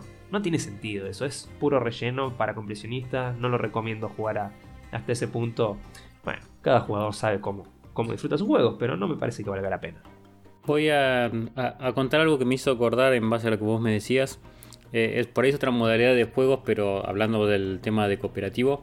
Eh, he jugado con gente del Discord, Ignacio, Anti y Apo. Hemos jugado al Sherlock Holmes, que es un juego de mesa en realidad, pero lo jugamos a través del Tabletop Simulator. Y se, se parece mucho a la experiencia que contabas vos en el sentido de, bueno, en este caso obviamente tenemos que resolver un asesinato y bueno, tenemos que ir recorriendo los lugares, todo. Pero se juega así muy como, como lo escribí vos, que escribís la hipótesis en papel y esas cosas. Y la verdad que bueno, con los chicos, bueno, hicimos el, el primer caso nada más y después, bueno, los antirrodeamos al, al mejor estilo. Así que también se puede antirrodear juegos de mesa en Tabletop Simulator. Pero me hizo acordar mucho a, cómo describís vos la experiencia. Así que bueno, Sí, sí, el Sherlock Holmes es muy similar al otro que mencioné, el Chronicles of Crime, son de la misma onda y es la clase de juegos de mesa que tenía en mente para hacer la comparación, así que muy acertado, muy acertado tu comentario. Eh, bueno, con esto salgo del Story y paso a otro juego, el Nocia. Creo que voy a dejar el Everhood para la próxima, ah, tal vez alguien me pueda acompañar Tal vez. en, en la, en la charlita. Así que hoy voy a cerrar con el Nocia. Uy, qué juego particular, muchachos. Eh, de nuevo, vengo con esta seguidilla de juegos de mucho texto. porque realmente tiene mucho texto. Me gustó mucho, pero de nuevo no es para cualquiera. Como dije en programas anteriores, el Nocia es una mezcla de visual novel con Among Us single player. Y tal vez alguna que otra cosita más. Es un juego raro, es un juego como toda visual novel con poca interacción, aunque ahora que lo pienso es un poco más de interacción de lo que suelo ver. Nos plantea una situación muy extraña. Nos despertamos en un ambiente, un setting sci-fi, sin saber mucho de lo que está pasando, y de la nada nos tiran a lo que sería la, la habitación donde se está debatiendo algo. Estamos en lo que sería una nave espacial con muchos integrantes, todos personajes muy animes, muy característicos, muy bizarros. Y participamos de una ronda de debate en la que la gente se acusa, hay acusaciones cruzadas para descubrir quién de los tripulantes es el Nocia y por qué queremos saber quién es el Nocia. Para ponerlo en animación suspendida y que no represente un peligro para nosotros. ¿Y por qué es esto importante? Porque Nocia es una entidad cósmica aparentemente, o eso es lo que nos quieren sugerir, que puede funciona como una infección y las personas infectadas pasan a, forma- a considerarse eh, nocias, justamente, y tienen la misión de aniquilar a la humanidad. Hacen desaparecer a la gente. Muy extraño todo. Pero bueno, no ves ningún cambio visual, ningún cambio en la apariencia en esta gente, así que es difícil descubrirlos. Es todo un juego del gato y el ratón, de nuevo, trabajo detectivesco, acusaciones cruzadas, deducciones, contradicciones, es de, ese estilo. Ahora, esto es algo que uno diría, lo jugás una vez y ya está, ya descubriste quién era Nocia y se acabó. Pero no, esto se repite en loops tras loops tras loops. Porque una vez que resolves la situación, ya sea de forma favorable o desfavorable, es decir, tanto si encontrás al Nocia como si no lo encontrás y te termina matando, volves al inicio. Arrancás de nuevo en el día 1. Y otra vez empieza la ronda de eh, deducciones y acusaciones cruzadas. Pero de repente hay una persona que antes no estaba. ¿Qué está pasando acá? Y una persona nueva, dos personas nuevas. La persona que antes era Nocia ahora ya no lo es. Otra persona es el Nocia. Apareció un segundo Nocia. Aparecieron nuevos roles. Aparece un, ingeniero que puede eh, analizar a una persona y determinar con certeza si es Nocia o no. Con la limitación de que solo puede revisar a uno por día. Aparecen doctores que pueden determinar si una persona puesta en animación suspendida era efectivamente o no un Nocia. Aparecen una serie de roles que van complejizando mucho el gameplay. Cada loop es generado al azar y es único y es una experiencia nueva. Todas muy breves de entre 5 y 10 minutos. Eso porque incluye también la primera ronda, o sea, también ya desde la primera vez el Nocia puede ser uno distinto o el primero siempre es establecido y es el mismo. O capaz que no tenés este dato, ¿no? Eh, me voy a guardar ese dato porque puede, considerarse spoiler. Igual eh, repetís tantas veces el loop. Literal, yo tuve que eh, jugar más de 100 loops para terminar el juego. Que es un poco irrelevante. Realmente son partidas muy cortas, muy breves cada una. Ahora, si pasa siempre lo mismo, si es tan repetitivo, uno se pregunta, ¿cuál es la gracia del juego? La gracia del juego es descubrir la gran historia detrás de esta situación. El juego va planteando una serie de interrogantes como cuál es el origen de Nocia, qué es Nos, Nos es la entidad mayor que genera los Nocia, pero no se sabe qué es, ni qué rol cumple, ni cuál es su función. Y a, su vez todos los personajes tenemos un cast de entre 10 y 15 personajes, no recuerdo exactamente cuántos, todos muy únicos, todos con su historia, con su backstory, su historia de fondo, eh, también podemos averiguar cuál es la historia inmediatamente previa al comienzo de los eventos del juego y muchos otros interrogantes que se van desvelando a lo largo del avance de las partidas. ¿Por qué? Porque en cada uno de estos nuevos loops si se dan las condiciones adecuadas que uno de antemano desconoce, podemos ir desbloqueando eventos que son pequeñas escenas, que acá es donde está el, jugo, el grueso de la narrativa clásica de Visual Novel, que nos va dando información a cuentagotas, pero de una forma muy satisfactoria. El juego realmente es muy complejo, eh, va introduciendo las nuevas mecánicas de forma muy gradual, de, tal forma que no sea eh, apabullante, que no te, no te sobrecargue, pero terminas teniendo muchísimas herramientas a tu disposición como para darle algo de variedad. Como, como buena visual novel, tiene un formato como por ejemplo una, eh, una Ace Attorney que vos tenés un, final este, claro o determinado y tenés diferentes variantes que van todas hacia el mismo lugar o acá puede variar bastante el final digamos sin entrar en spoilers no pero es como un, hay como un guion o como una como un camino ya este, pautado o puede variar. Es una buena pregunta. El final es uno solo y es siempre el mismo el camino es distinto para cada persona que juegue el juego. Porque al tener este formato de loops de, temporales independientes, es totalmente aleatorio qué fragmento de la historia te vas a encontrar en cada momento. Van saliendo completamente al azar. Sí hay algunos que van a tender a salir antes, otros que van a tender a salir bastante después pero el orden, a grosso modo, en el que vayan saliendo estos eventos es totalmente aleatorio. Y consulta, ¿hay fragmentos que están bloqueados por, digamos, que desbloquees otros antes? Digamos, un prerequisito. Sí, por supuesto, eso sí. Hay algunos prerequisitos, pero aún así es muy, muy caótico, muy aleatorio el orden en el que van a ir saliendo la historia en general. Y consulta, ¿el juego este, en cuánto tiempo más o menos lo, terminaste? ¿Es un juego que te permite, al ser rondas tan, loops tan cortos, te permite, no sé, jugarlo dos horas una semana y después otra semana y así? ¿O es más recomendable hacerlo de una? no es un juego para tomárselo con mucha calma, porque a mí me debe haber llevado unas 40 horas más o menos. Fue largo. Eh, lo bueno es que al ser, las sesiones pueden ser muy cortas.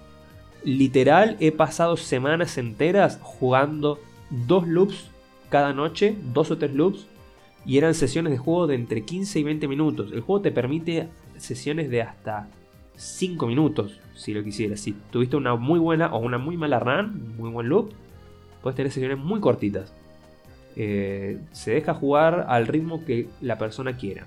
La verdad que como alguien fuera del género, eso me parece, no sé si es innovador o no, pero bastante atractivo como para arrancar alguna visual novel, digamos que sean así tan cortitos los periodos de juego. Sí, pero ojo, no lo veas exclusivamente desde, como desde los ojos de una visual novel, porque si bien sí, el grueso es visual novel, no es muy distinto a las visual novel tradicionales, por esta mecánica tan particular que tiene. Y una advertencia. A pesar de todas las variantes que el juego ofrece, se puede volver repetitivo al final. Y otra advertencia. Hay algunos eventos en particular que son bastante crípticos y difíciles de sacar. Sobre todo cuando te estás acercando al final. Al principio, en la primera, en los primeros tres cuartos del juego, tenés tantos eventos para desbloquear que seguramente algo vas a encontrar. Cuando, se, cuando te vas quedando sin opciones, ya podés ver la luz al final del pasillo, ya podés ver a dónde estás yendo, pero hay algunos pocos eventos que son bastante jodidos. Si llegan a ese punto, usen una guía y a la mierda, porque creo que no se justifica gastar muchísimo tiempo en tratar de sacar un evento pedorro para poder llegar al final. Aparte que justo es sobre el final donde el juego empieza a flaquear un poco, porque es cuando se empieza a volver un poco cansador y repetitivo. Yo el último tramo, las últimas 3 horas, las debo haber jugado de corrido porque quería saber cómo terminaba el juego, porque realmente la historia está buenísima. Es excelente la, historia de, ciencia ficción y de misterio que plantea, y, pero no estaba dispuesto a esperar 3 semanas en sesiones cortas a, ver si podía sacar esos eventos que me faltaban. Así que metí una sesión de 3 horas con guía para cumplir con los, los prerequisitos y listo, nos vimos, le di un cierre y fue un cierre tremendamente satisfactorio.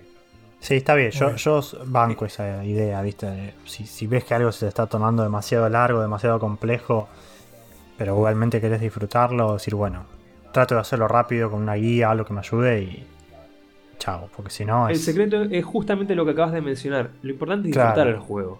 Si lo disfrutás jugándolo con guía, jugalo con guía. Si lo disfrutás jugándolo rompiéndote la cabeza como en la vieja escuela, y hacelo. Eh, yo cada vez estoy más convencido de que eh, sería muy lindo poder jugar estos juegos como lo hacía antes, con varios amigos jugándolo a la vez y compartiendo nuestras experiencias, como hice con el Her Story. Tener a alguien más al lado que, está en la misma y que te aporta una, otra óptica, un ojo de afuera que no es el tuyo, realmente suma un montón a la, experiencia y es una linda alternativa a tener que caer en, en guías. Eh, y bueno, aprovecho para mencionar que este juego ahora está en Switch. Probablemente lo mencioné anteriormente, pero originalmente salió en Vita y hace muy poco, cuando ya la Vita casi que no tiene soporte ni nuevos lanzamientos, aparentemente como parte de una estrategia para popularizar el juego de antemano por el boca en boca, gente que realmente le tenía mucha confianza a su producto, y esta popularidad les permitió hacerse de un puesto en una indie showcase de Nintendo de principio de este año. Eh, así que primero salió en Vita, este año salió en Switch y ya está anunciado su próximo lanzamiento para PC en Steam, pero todavía no tenemos fecha. Cuando salga en Steam, si tienen la oportunidad y si no está extremadamente caro, denle una oportunidad porque es un muy muy lindo juego. Y bueno, creo que así es, la, como termina la sección donde Porco nos vende una visual novel a la mayoría. Va, no sé si a todos. A mí por lo menos me... No, soy muy fanático de la visual novel, pero si esta no es tajantemente eh, del género, mm, me, llama la atención. A mí, me, a mí me gustan porque, bueno, ya después voy a comentar que estuve jugando, que me, me distrajo el backlog. pero el tema del, del- de la duración es como que te tira un poco para atrás. Eh, una visual novel tan larga es como que tiene que ser muy buena. Igual lo que dijo Porco, la verdad que suena muy interesante. Eh, escuchame, con la Switch Insisto ahí en que en no el auto entre una- una cosa y otra. Sí, pero en la Switch está carísimo, ¿no? Ni me, fijé- ni me quise fijar, pero debe estar. Santi, insisto en que no lo vean como una visual novel de 40 horas, mírenlo como un juego que te puede dar muchísimas sesiones cortas de juego, todas muy satisfactorias.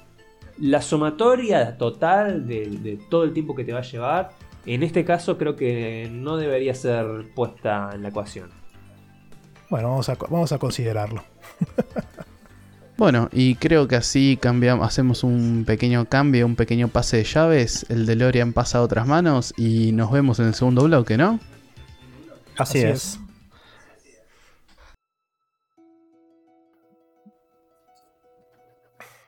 Bueno, acá estamos de vuelta en un nuevo bloque de la Logia del Backlog, en este, en este episodio número 4. Este, ya pasamos por varios juegos hermosos de parte de Porco y de, y de Rami, así que ahora le voy a, a pasar la palabra acá a, a mi némesis para que comente un poco en qué anduvo. Bueno, voy a, voy a comentar un poco. Voy a comentar un poco también de cómo fue mi, mi forma de pensar, cómo llegué a, este, a los juegos que voy a comentar ahora. Eh, porque al margen de que tenemos muchos juegos en backlog, en algún momento uno elige el backlog, elige el juego que va a jugar y tiene un porqué. Yo, habiendo salido del control, que fue el- los juegos que, que mencioné la vez anterior, eh, y que era un poco fuera de, de mi área de confort, dije, voy a tratar de buscar algo un poco más cercano a mi zona de confort. Y justo da la casualidad de que estoy hablando con una psicóloga, y la psicóloga, punto al margen. Cualquier psicólogo que me escuche ahora, esto va a ser una simplificación horrible y me van a acribillar porque voy a decir todas las cosas como, como el orto, pero bueno, al margen de eso, eh, hablando con la psicóloga, más o menos eh, es como que la- todas las personas que somos más o menos, entre comillas, normales, porque no ninguno es normal, eh, tenemos como dos, dos grandes formas de ser. Unos por ahí son como el lado más obsesivo y otro por ahí el lado más histérico. Así como resumiéndolo muy, muy burdo, el lado histérico es como que tiende a, siempre querer algo que no tiene. Y el lado obsesivo es como el lado del, del- control, del, del- poder y, de querer controlarlo todo. Eh, obviamente podemos tener eh, ambos mezclados, sea, es un bombardo re mágico. Pero eh, básicamente lo que yo me, me identifico yo, que me puedo equivocar, pero es con la parte del control, valga la redundancia. Y eh, me di cuenta que los síntomas, por ahí uno los sufre muchas veces cuando uno quiere ser, quiere controlar todo y no puede, porque la vida no, no se puede controlar. eh, uno lo sufre, pero también uno lo puede disfrutar. Entonces yo me di cuenta que disfrutaba mucho mi parte obsesiva con juegos. Puedo recordar juegos como El Faraón, juegos como el SimCity, juegos como el Transport Tycoon. Son juegos donde vos controlás todo y mientras vos mejor juegues, mejor salen las cosas y me da una satisfacción terrible eh, jugar ese tipo de juegos.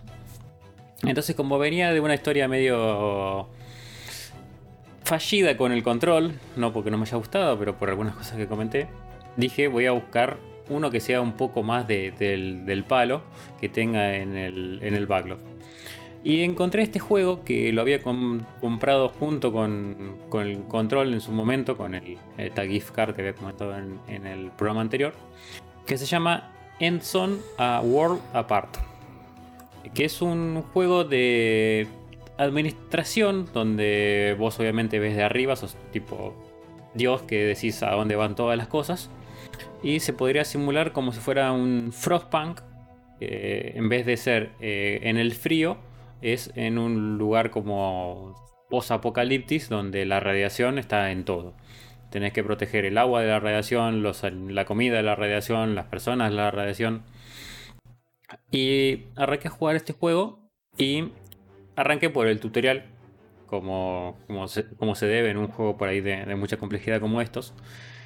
Y llevo como tres sentadas jugando, no, no cortitas, porque al menos media hora, tres sentadas y todavía no terminé el tutorial. Eh, así que se ve que, que- pinta para largo. Eh, Y bueno, el, el juego obviamente vos tenés que ir, eh, primero tenés que buscar los recolectores de basura, de chatarra, los recolectores de madera, en base a eso puedes ir construyendo nuevos edificios. Casi digo buildings y me acabo de acordar de, de Facu Maciel en, en Checkpoint. Facu, sí. Mandamos un saludo. Y, y bueno, en base a eso puedes ir construyendo más, tenés que ir asignando la población, estos que trabajen para esto. Es el, está, está bien hecho en el sentido de, de la administración, pero eh, voy a hablar de lo poco que jugué. Me resulta muy chocante que yo miro los edificios que voy construyendo y todos se ven iguales. Obviamente, son todos un chaperío con alguna cosa particular. Y está bien que jugué poquito tiempo, pero me resultan todos los edificios iguales. Al punto que cuando tengo que construir un edificio que por ahí tiene, en cada edificio por ahí puede fabricar distintas cosas. Tenía que fabricar, no me acuerdo qué elemento era, uno nuevo, y construir un nuevo edificio para poder fabricar eso porque no encontraba el edificio que, que- que tenía que modificarlo para que me construya eso. Obviamente es, eh, Bien, fue, bien. está siempre hablando de esto, de que todavía estoy en el tutorial, que es bastante largo me parece, eh, y no le pude dar la oportunidad de, de- de jugarlo más veces, que se la voy a dar para el próximo programa y voy a tratar de, de profundizar un poco eso. Pero bueno, a, a simple vista me, me pareció eso, la dificultad de los edificios me, me jodió, eh, y bueno, está, parece que está bien armado. Me, me- hace recordar al, al Off-World Trading Company, que entiendo que es un juego similar al que comentás. Que también me acuerdo que el tutorial eh, duraba, no sé, como 4 o 5 horas y lo tuve que jugar en dos sentadas porque no lo, no lo pude terminar. El tema es cuando te introducen un montón de, mecánicas, un montón de, de interfaces, un montón de, de cuestiones que después no entendés nada dónde estaba cada cosa, porque obviamente al pasar todo el tutorial medio largo, pero tan complejo o, con tantos contenidos como que se te pierde.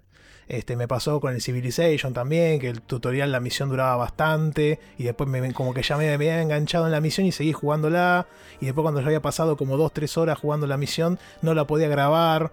Entonces como que no sé, tengo un problema con el género y con los tutoriales que también por la duración se me hacen a veces complicados.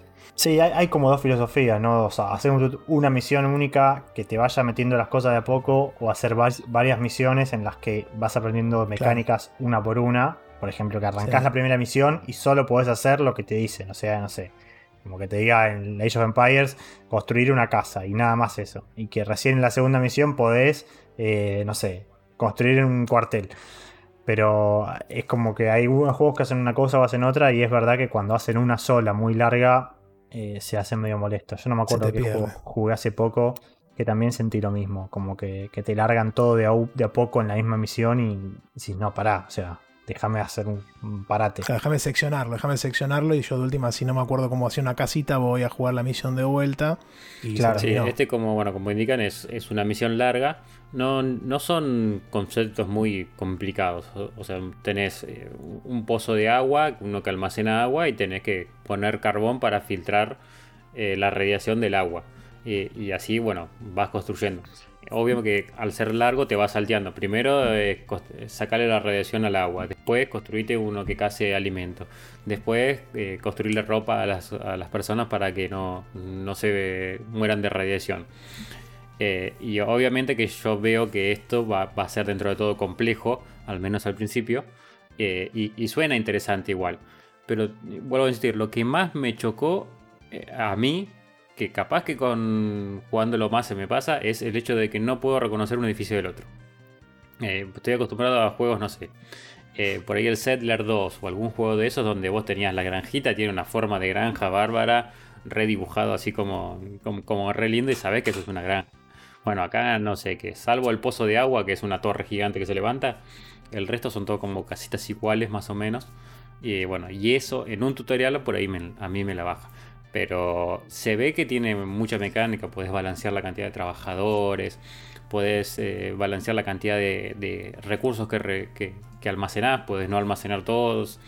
Eh, por ejemplo, si consumen mucha agua y no tenés carbón, le empezás a dar agua con radiación, que imagino que después eso va a hacer que la gente se muera. Así que tenés, Me imagino que sí. tenés eventos random que vienen como... eh, em, sequía tenías, tenías uno que venía como una nube de polvo también que te mataba gente. Así que eh, se ve lindo, se ve complejo, se ve, se ve como del estilo que juego, pero hasta ahora no me enganché. Pero bueno, le voy a dar una, oportunidad más antes de por ahí de, cambiar de género o de cambiar de juego. Pero bueno, por ahora me quedo así con un gusto me que espero que cambie porque ya lo ese sí lo pagué.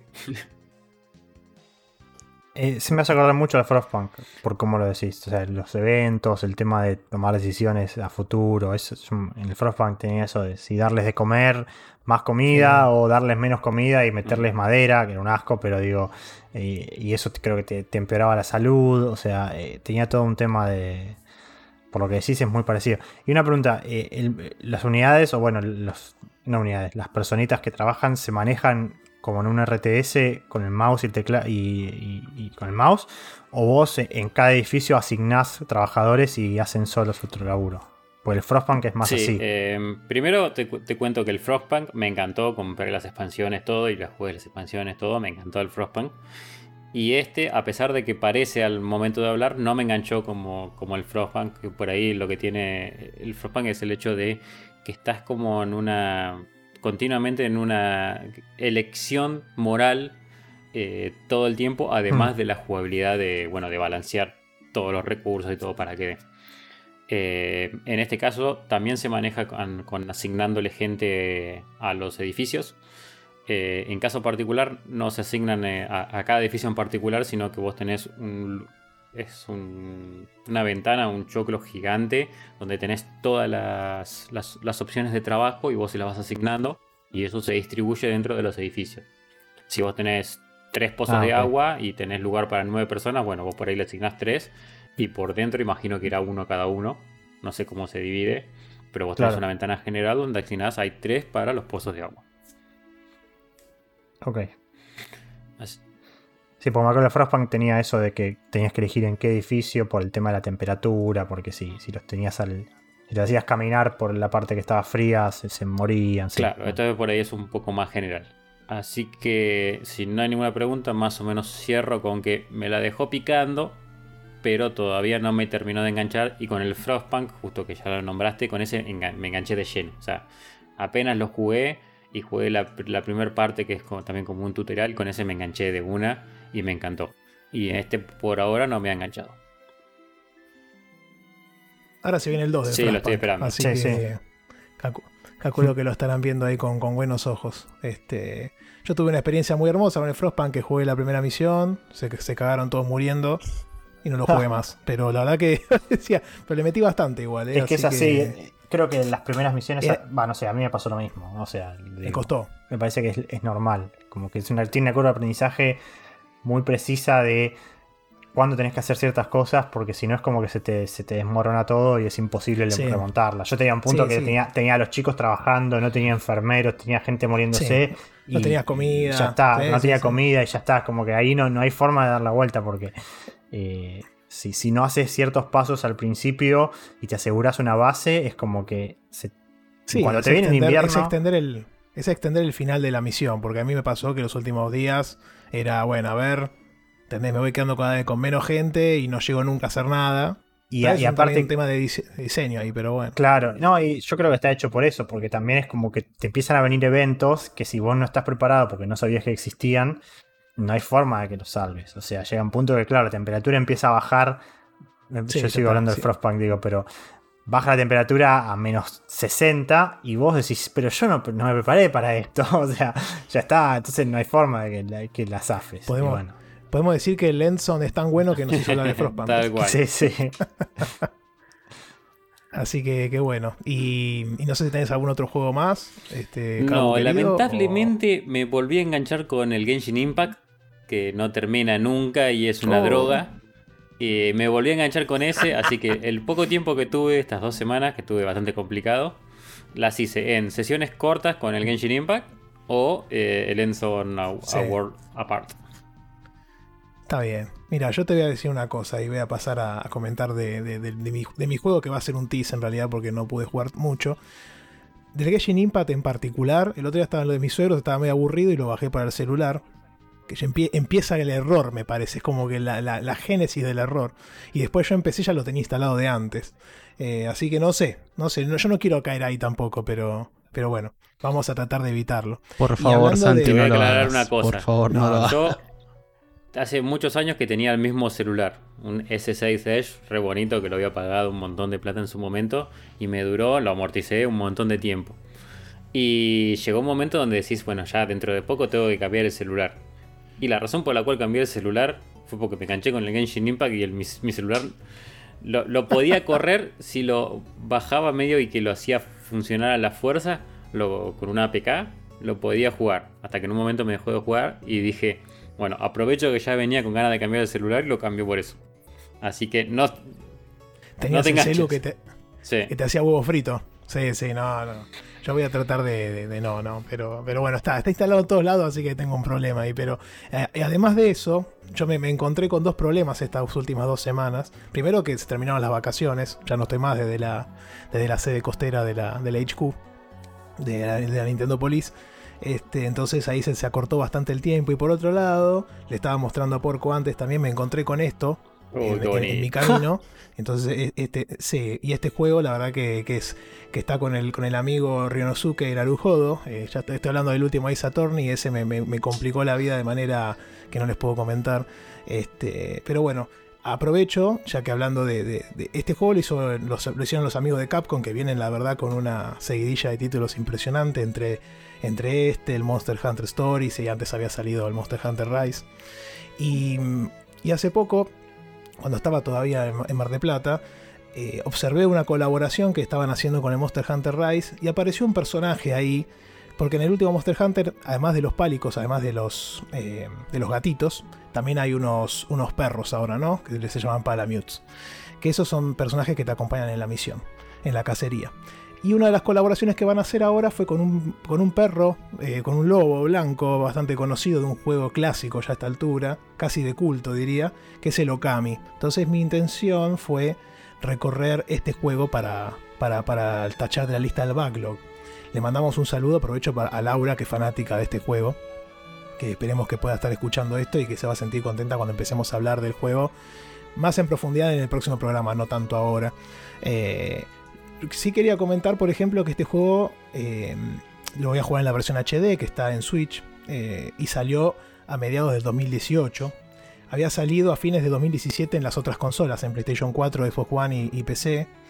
Y es un juego que data del 2011, si mal no recuerdo, lo tengo acá anotado. Eh, había salido originalmente en Play 2 y en la Wii, ¿no? Es un juego que había sido desarrollado por el Clover Team, Clover Studio, que era, un pequeño grupo de desarrollo que estaba dentro de Capcom, ¿no? Capcom fue la que lo publicó. Bueno, trata de la historia de Amaterasu, que, que es este el lobo este blanco que, o sea, originalmente había había una eh, originalmente estaba en, en una zona que se llama Nippon estaba Shi- eh, Shiranui, que era un lobo blanco de, de aquella, eh, aquel entonces, que luchó con el caballero Nagi, y los dos lucharon contra Orochi, que era un demonio de ocho cabezas. Hay mucho tema de, de, de- de- dioses y de, de- mitología que está muy interesante, la verdad que, es, muy interesante para leerlo y, y adentrarse en la, en la historia. Luego, con, con- con el paso del tiempo, como que esta leyenda cayó en el olvido, y uno que se llama Susano, nombre este, polémico, este, que es descendiente del caballero original, como que libera el sello que tenía este Orochi encima y se libera en el mundo y hace, y hace causa estrago, ¿no? Entonces, eh, la diosa de la. La diosa que está por acá, Nami, que, que, es una diosa que se encuentra por ahí, va y lo. lo re- resucita a Materasu y le, le pide por favor que, que es la diosa del sol, le pide por favor que, que ayude al, al- al héroe de ese, de ese momento para, para poder encerrar de vuelta a Orochi y volver la, la estabilidad al mundo. La verdad que gráficamente el juego es muy lindo, tiene unos, unos, un estilo artístico con unos trazos así medio, eh, parece medio burdos, pero están buenos, es como un trazo como con pincel, unos colores muy, muy llamativos, muy vivos. Eh, interesante el contraste que uno observa cuando el mundo está corrupto o cuando hay problemas y luego cuando se va liberando que uno va pasando por diferentes zonas y va resolviendo los puzzles y los y los desafíos y, las, y las soluciones que se van produciendo este, generan este, un cambio de color muy importante en, el, en, la zona y en, el, en el, ambiente. ¿no? La verdad que, mm, mi intención original cuando entró en el backlog eh, fue porque mucho, en la época en la que salió fue la época en la que había salido, por ejemplo, el Twilight Princess, ¿no? en, la, saga de, The Legend of Zelda y mucha gente lo ha comparado directamente con ese juego diciendo que inclusive era el Zelda que ni, Nintendo pudo hacer en aquel entonces, ¿no? Porque el Twilight Princess es un juego que tiene mucha crítica dividida. Y la verdad que ya con esa premisa a mí me llamó muchísimo la atención porque Twilight Princess es un juego que a mí me gusta, no es de los mejores Zeldas, este, pero la verdad que es un juego que me parece competente y ya el hecho de que mucha gente lo compare a ese nivel o inclusive más hizo que me adentrara a jugarlo. Eh, eh, extrañamente este juego lo compré cuando estaba en oferta. Había salido a mitad de año, como les dije, 2018, y lo compré a fines de año, casi seguro, a principios del 2019. Lo jugué dos horas y a partir de ahí no lo jugué más. No me acuerdo que había estado jugando en aquel entonces, pero no entró de lleno en el backlog y después no lo, toqué nunca más. Lo interesante, de la, lo interesante de la versión de Switch es que salió después de las, de las otras. Y obviamente cuando salió tuvo el, eh, salió a full price y las otras ya tenían descuentos, que es un, fenómeno que ocurre mucho con los juegos de Nintendo, que cuando, cuando sacan versiones posteriores al principio salen a full price para ver si agarran público que, tenga ganas de jugarlo en ese entonces y paguen todo el precio completo. Ya después caen en descuento generalmente. Ha pasado con Resident Evil, con Final Fantasy y con otras sagas clásicas. Este, y la verdad que mm, que cuando vi la primera vez que estaba en descuento no, no dudé y lo, adquirí. Lo bueno o lo, distinto que tiene esta versión con las otras es que usa la pantalla táctil para hacer una mecánica del juego que es eh, usar el pincel. Tienes un pincel con el cual vos podés hacer diferentes mecánicas, como por ejemplo cortar un árbol o cortar este haces como un trazo así rápido, como en los clásicos juegos de celular donde corta la frutita, bueno, haces un trazo de ese estilo y se corta un árbol o una planta. Después también puedes hacer un círculo y aparece un sol, porque como sos la diosa del sol, y eso te ilumina una zona o te limpia una impureza o cuestiones así. Entonces son mecánicas de gameplay que se agregan a la pantalla táctil. Obviamente cuando jugás doqueado en la tele lo tenés que hacer con el, con el, con el giroscopio del, del Pro Controller o del Joy-Con derecho cuando lo jugás en, handheld tenés la, pantalla. A veces se puede volver un poco eh, complicado el tema de estar agarrando la consola mientras estás haciendo con el dedo para, hacer esta mecánica. Mismo situación que ocurre, por ejemplo, con el Mario Galaxy, este, eh, cuando lo jugás portátil. Pero te terminas acostumbrando. También lo que puede terminar pasando, que es un problema, es que los, los Joy-Con se te empiecen a falsear porque vos estás haciendo toda la fuerza con un extremo mientras con el otro estás haciendo todo el tema táctil. Este, así que hay que tener cuidado un poco con eso, sobre todo si tienes una consola que ya tiene sus años o, sus achaques que, te pueden a, a, ir en contra en esa parte. Pero bueno, la verdad que ya la, próxima vez les voy a traer un poco más de información y un detalle porque eh, es muy interesante ver la historia de, de Clover Studios, de quiénes están detrás del desarrollo de este juego, tenemos gente como, como Camilla, tenemos gente como Shinji Mikami, o sea, todos todos tipos que después han, formado parte de Platinum, han, han, participado en otros juegos que la verdad, Bayonetta, Astral Chain, o sea, la verdad que hay, un, hay, un, hay mucha tela para cortar en este título.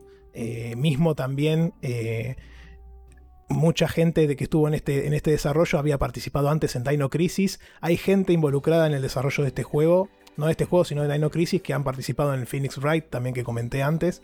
Así que esto todo forma parte de la gran familia de Capcom. La verdad que yo vengo muy, muy contentos con lo que vienen haciendo en estos momentos. Encima algo que me llama la atención de este título particular es que no sé si es la mayoría de casos, pero es un juego que cuando preguntas las críticas suelen ser muy buenas pero no es un juego que esté en el boca a boca hoy por hoy o es un juego que es el primero que te lo recomiendan. Es como si sale a hablar del juego, todo el mundo dice, ah, sí, que estuvo bueno, esto, lo otro, se ve hermoso. Pero si nadie pregunta puntual por el juego, por lo menos en mi experiencia, no es que salga así a nombrar mucho.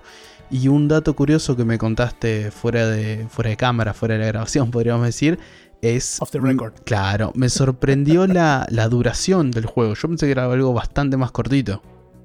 No, dura como 60 horas, ponle que entre 40 y 60 horas. Es una aventura bastante importante. Dura como justamente el Zelda de Twilight Princess o juegos de, ese calibre. Y lo que comentás, es un fenómeno. Yo justo estaba leyendo en Twitter estos días que hablaban del, no sé, el Ratchet and Clank, ponele, que salió hace poco. Como que nadie habla más del juego. Y la verdad que siendo juegos single player, tienen ese, ese factor de que después de un tiempo caen en, la charla o en la continuidad, este, me, metí ahí con la palabra, este, en lo cotidiano, pero este lo que eh, pero sí se vuelven algunos clásicos de culto como este caso. Lo que sí puede ocurrir con el Okami es que ya tanto los fanáticos o los seguidores han pedido tanto una secuela y Capcom nunca la hizo este que yo creo que la gente ya se cansó y no lo hizo más. Es lo que ocurre es lo que ocurre por ejemplo con la saga Mother o con F0 viste que siempre tenés los fanáticos o con Metroid hasta hace poco, eh, tenés los fanáticos que siempre están pidiendo secuelas y que como eh, la, desarrolladora o la dueña de la IP no le da pelota, es como que ya la voz empieza a perder fuerza. Pero sí, son juegos que son muy buenos y que, y que están ahí y que cuando uno empieza a indagar o investigar y decir, che, yo quiero saber un juego que sea similar a un Zelda, eh, pero que sea desarrollado por otro equipo, qué sé yo, y ahí tal vez te, llega el comentario de que existe este título y que está, está muy bien hecho y muy logrado, ¿no? Muy bien logrado. Así que, que bueno, eh, viene por ese lado y vamos a, en el próximo programa vamos a tener seguramente más, más info de, al respecto. Una cosa que me, quedó picando por ahí no es del juego, pero justo nombraste el tema de los Joy-Cons y, y, el famoso Drift. Les comento, por al que tenga ese problema, yo me animé a cambiar el, la palanquita la palanca. Eh, abriéndolo todo y reemplazando el coso. Y la verdad que lo solucioné. No tuve más problemas de drift con la palanquita esa. Así que al margen de, bueno, primero soplarlo y bueno, y tirarle todas las cosas que ya sabemos que hacemos. No dejen de animarse a cambiarle la palanquita si ya ven que no daba más para más. Yo lo recomiendo, me funcionó y todavía lo tengo andando bien. Y si no se animan a hacerlo ustedes, siempre pueden mandarlos para Bahía, ¿no? Tal cual. Una pequeña comisión, un par de cafecitos y todo se arregla. Sí, sí, ya vamos a tener los medios de, financiación del programa para que nos vayan abonando los, los servicios prestados. la verdad que sí, yo igual lo que comentaba, que más allá del, del drift, que obviamente que mucha gente lo ha tenido, este, incluido mi persona, este, lo que ocurre también es que depende cómo vos agarres cuando juegas mucho portátil, se te empiezan a falsear y se te mueven los, los Joy-Con en el lugar y te hacen como un bailoteo. Y eso puede terminar en el, en el, en el mediano plazo, digamos, que no te tome, por ejemplo, la conexión. ¿Viste? Vos pones los Joy-Con en, en, la tablet y no te reconoce los Joy-Con como, como un control y tal vez te dice que vos tenés conectado un Joy-Con a la tablet y el otro está separado y te hace todo un lío. Una solución que ya lo, habíamos comentado originalmente en, el Discord de Checkpoint, le mandamos un saludo a los chicos, eh, es poner una cinta aisladora en la base de la conexión del Joy-Con y de la tablet. Entonces vos cuando pones una cinta acá, te hace presión y se vuelve como una roca. ¿entendés? Entonces yo ahora esto ves que no lo puedo ni mover. Y yo antes cuando hacía así, le estoy mostrando a los chicos la, consola, cuando yo hacía así esto se, se, movía y bailaba a morir. Y ahora con la, con la, con la cinta aislante que está puesta en la parte de abajo entre la conexión de los dos, de la tablet y del Joy-Con, hace, hace presión y hace que no se mueva. Le está dando de comer al, al, amigo Faldu con su podcast diciéndole que arreglas la Switch con una cinta aisladora. O sea, Sí, Fijate, tenés cuidado con lo que decís. Sí, bueno, pero yo, si él, si él llega a hacer un comentario, si se llega a atrever a animar a hacer un comentario al respecto, no me le voy a comentar. Claro, no, lo tenemos en la lista negra, pero más allá de eso, eh, que quiero ver que comenten un poco el tema de cambiar, de meterle la memoria M2 a, ah, la Play 5 y toda esa historieta hermosa que, que provocó Más, de, más de un comentario y, y mucha, mucha discusión en Twitter. Pero bueno, eso se lo dejamos para que comenten si tienen ganas. Y, bueno, ya con esto le, pasamos al último integrante del, programa para que nos hable un poquito de, las, de las cansadas que estuvo haciendo con su juego. Uy, ¿qué pasó? ¿Qué está ahí? ¿O no? uh, perdón, perdón, disculpen. Se, se, me coló el ganso y esto saca de contexto puede sonar muy mal. Y dentro del contexto también. Eh, bueno, como ya todos sabrán, estuve jugando la Entitled Goose Game, eh, un juego que salió en 2019, que hoy por hoy está para prácticamente cualquier consola, menos eh, consolas de nueva generación y, mobile. Aunque creo que con las series X y S se podría jugar por retrocompatibilidad, me parece. No estoy seguro. Sí, seguro, seguro. Pero bueno, es un juego que la verdad yo lo compré por todo el revuelo que tuvo cuando salió. Como la mayoría puede recordar, en el momento que salió, todo el mundo salió a hablar del juego, de que era muy entretenido, de que era un diferente por hacer esto de, bueno, es un juego justamente para divertirte, para cagarte de risa. Es un chiste en sí mismo, no, no es que tenga algo muy, muy particular el juego. Y eh, nada, se desarrolló una cultura atrás, un meme detrás del juego, que había fanarts, memes, al punto de que en el Game Award de ese año se tuvo su propio espacio donde anunciaron el cooperativo, que la verdad que es lo único que me quedó pendiente del juego. El juego, para el que no lo conoce, eh, sos un ganso en un pequeño pueblito donde eh, prácticamente sos el villano, porque estás ahí para romperle las bolas a todo el mundo. O sea, sos un ganso que rompe los huevos. Esa es como la sinopsis del juego, a grandes rasgos. En cuestiones de controles, bueno, tenés, te moves, eh, tenés un botón para hacer el, home, que, habrán podido escuchar recién. Eh, y después tenés eh, otro para letear, uno donde te puedes agachar y otro para, bueno, justamente agarrar las cosas. Entonces, con eh, combinando esos botones, tenés que ir molestando a la gente, resolviendo distintos puzzles y avanzando en el juego. Que de vuelta, no hay mucho para spoilear porque es un juego donde es para romper las bolas y divertirte un rato. Pero hay una pequeña cosita de que ves al principio del juego que está asociada con el final que es como un pequeño guiño lindo.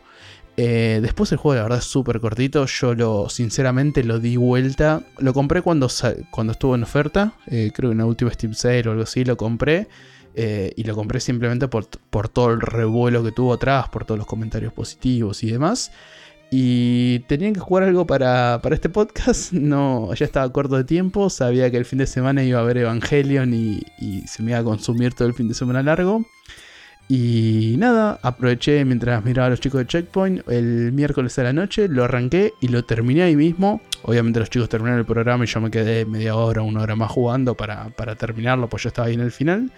Pero es un juego que una sentada, cuatro horitas, tres horitas, y sí, el, podcast de los chicos es bastante largo, pero bueno, en tres, cuatro horitas te, te lo das vuelta.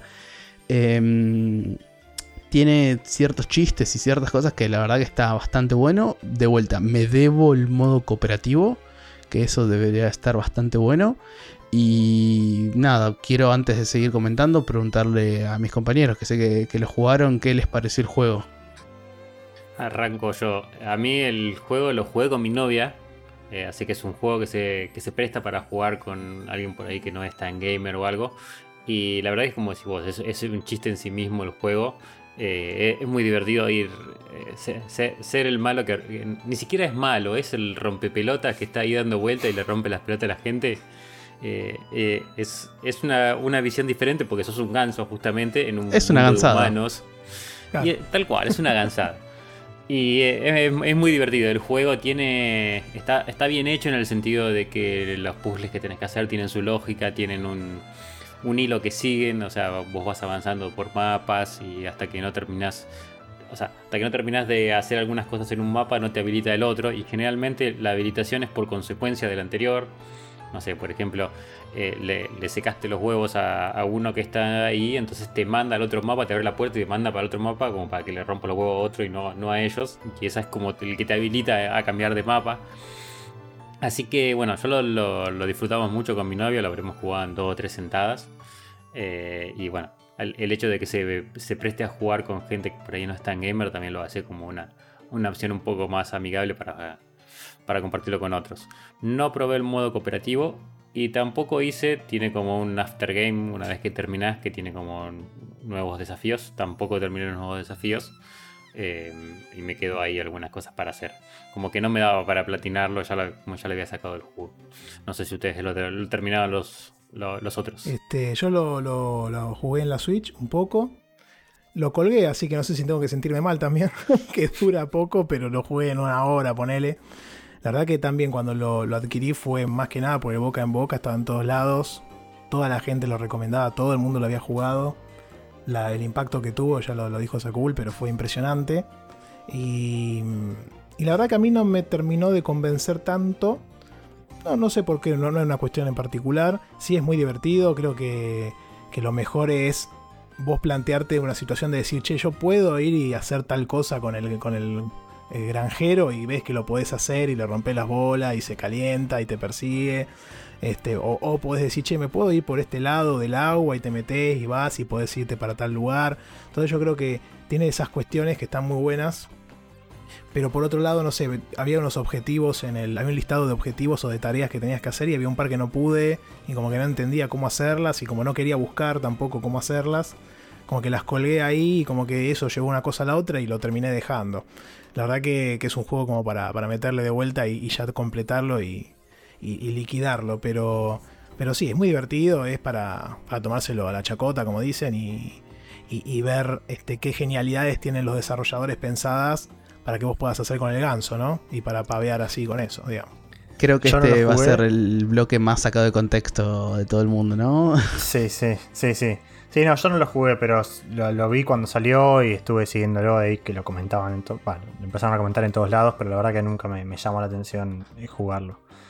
Eh, a ver, que, para mí tiene dos particulares este juego. Una, lo tenés que jugar para divertirte, nada más. No complexionista, no terminar las tareas. Yo, Santi, estoy en la misma situación que vos. En casi todos los niveles completé prácticamente todas las tareas porque, ¿qué pasa?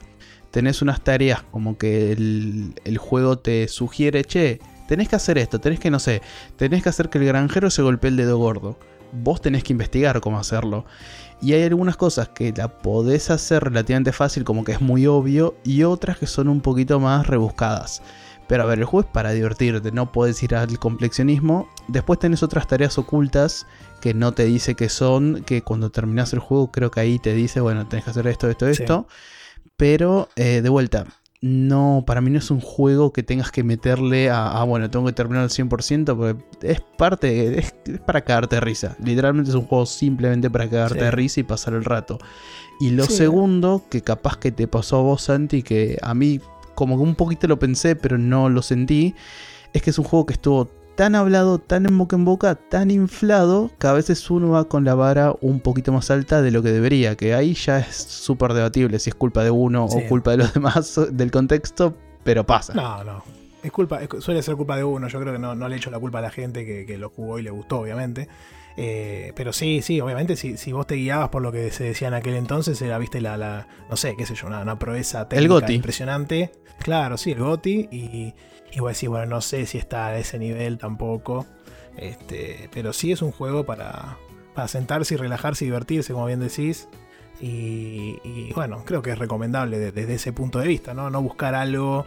Si sos un jugador que busca, viste, no sé, otro tipo de experiencias o, o, o qué sé yo. Ya mismo, como comenté la semana pasada, que a mí el gris no me gustó y posiblemente no juegue nada de ese estilo, jamás. Este, si no sos de que buscas determinado género, determinada situación, podés este, pasarlo de largo y listo. Sí, no, la verdad, a ver, de vuelta, el juego es súper recomendable en el sentido de, eso de relajarte, pasar un rato, querés sacar un juego de la lista o lo tenés, algo, sentate, pasala bien, de última, son, están muy marcados los mapas, pasate un mapa, te aburrís, listo, lo Sí. dejás, seguís otro día, que es más, yo alguna de esas misiones que decís Santi de que no sé cómo hacerlo, terminé de dar vuelta el juego, volví al escenario principal a- con el granjero que es el primer escenario, y ahí me hizo clic la cabeza y dije, ah, pará, puedo hacer esto. Y ahí le puede hacer que se ponga el sombrero, que hay una misión que hay que cambiarle el sombrero. Pero uh, si me quedaba quieto y, y decía, no, tengo que hacer esto, capaz que me frustraba y no lo terminaba en esa noche. Así que... Sí, a veces tengo ese problema de que hasta que no pase una cosa, viste, no sigo. Por ejemplo, en un plataformero que tenés que juntar tres estrellas o tres boludeces, qué sé yo, los bonus. Y eso también te puede jugar en contra en este caso, por ejemplo, que tal vez es más difícil darse cuenta o tenés que seguir avanzando. Y, y la verdad que estaba pensando por qué había caído en el backlog y como que lo olvidé en un momento. Como que salieron otras cosas, creo, y pasó medio al olvido porque tampoco es un tema que es un juego que sea tan pesado que te demande tanto. Además, una cosa que tiene, que tiene de buena el juego es que vos tenés que hacer cierta cantidad de objetivos para pasar al otro nivel. Y ponerle que tenés 10 objetivos.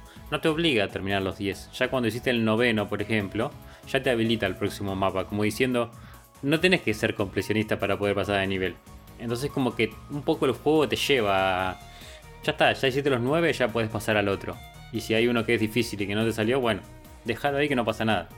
Es buen, buen, consejo para, para quien quiere jugarlo o, está pensando justo iniciarlo y escucha después del programa y le dan un poco de, ganitas. Este, así que bueno, con eso creo que cerramos este, en la transmisión de hoy. Le mandamos un, cálido saludo a todos. Muchas gracias por, por escucharnos hasta, hasta el final, obviamente. Quien, quien haya aguantado hasta el final, le mandamos un gran abrazo. Se- saben que estamos este, en Spotify, que estamos en Anchor, que estamos en, YouTube también. Eh, nos pueden seguir este, por todos esos canales.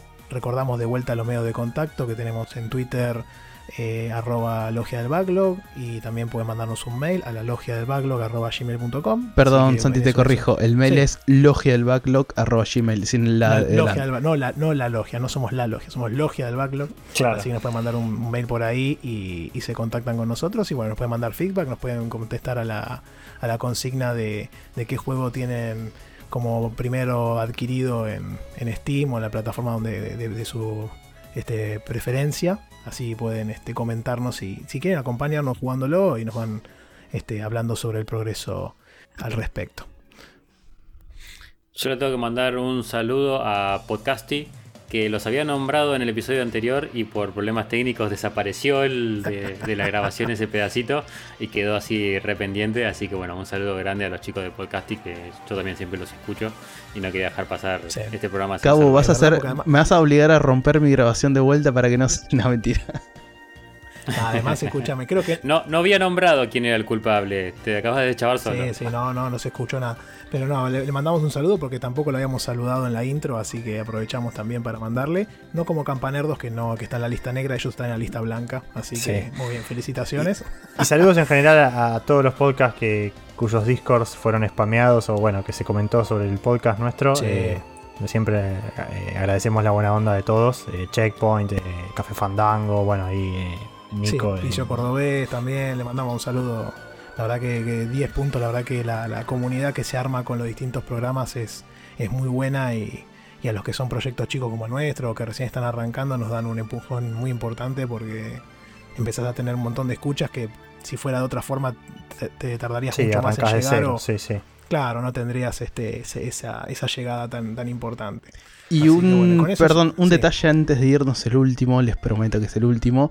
Recuerden que en Sí, sí, Twitter están invitados al desafío que arrancó Rami de compartirnos cuáles son los primeros juegos que compraron en Steam. Si no saben cómo buscarlo, en Twitter o en la descripción del capítulo de YouTube va a estar el link donde pueden entrar y buscarlo. Nos comparten una imagen o lo ponen en los comentarios y nada, va- después armamos algo entre todos con eso. Sí, sí, vamos a empezar a- con la interacción con la gente y en el próximo programa vamos a comentar los juegos que, que nos hayan dicho o que ustedes estén jugando también, así nos acompañan en esta, en esta travesía para eliminar este, esa lista de la vergüenza, la, la pila de la vergüenza, la, la mugre debajo de la alfombra. Sí, sí. Así que bueno, con eso cerramos, les mandamos un saludo muy grande a todos y hasta el próximo episodio de La Logia del Backlog. Chau, Chao, chao. Nos vemos.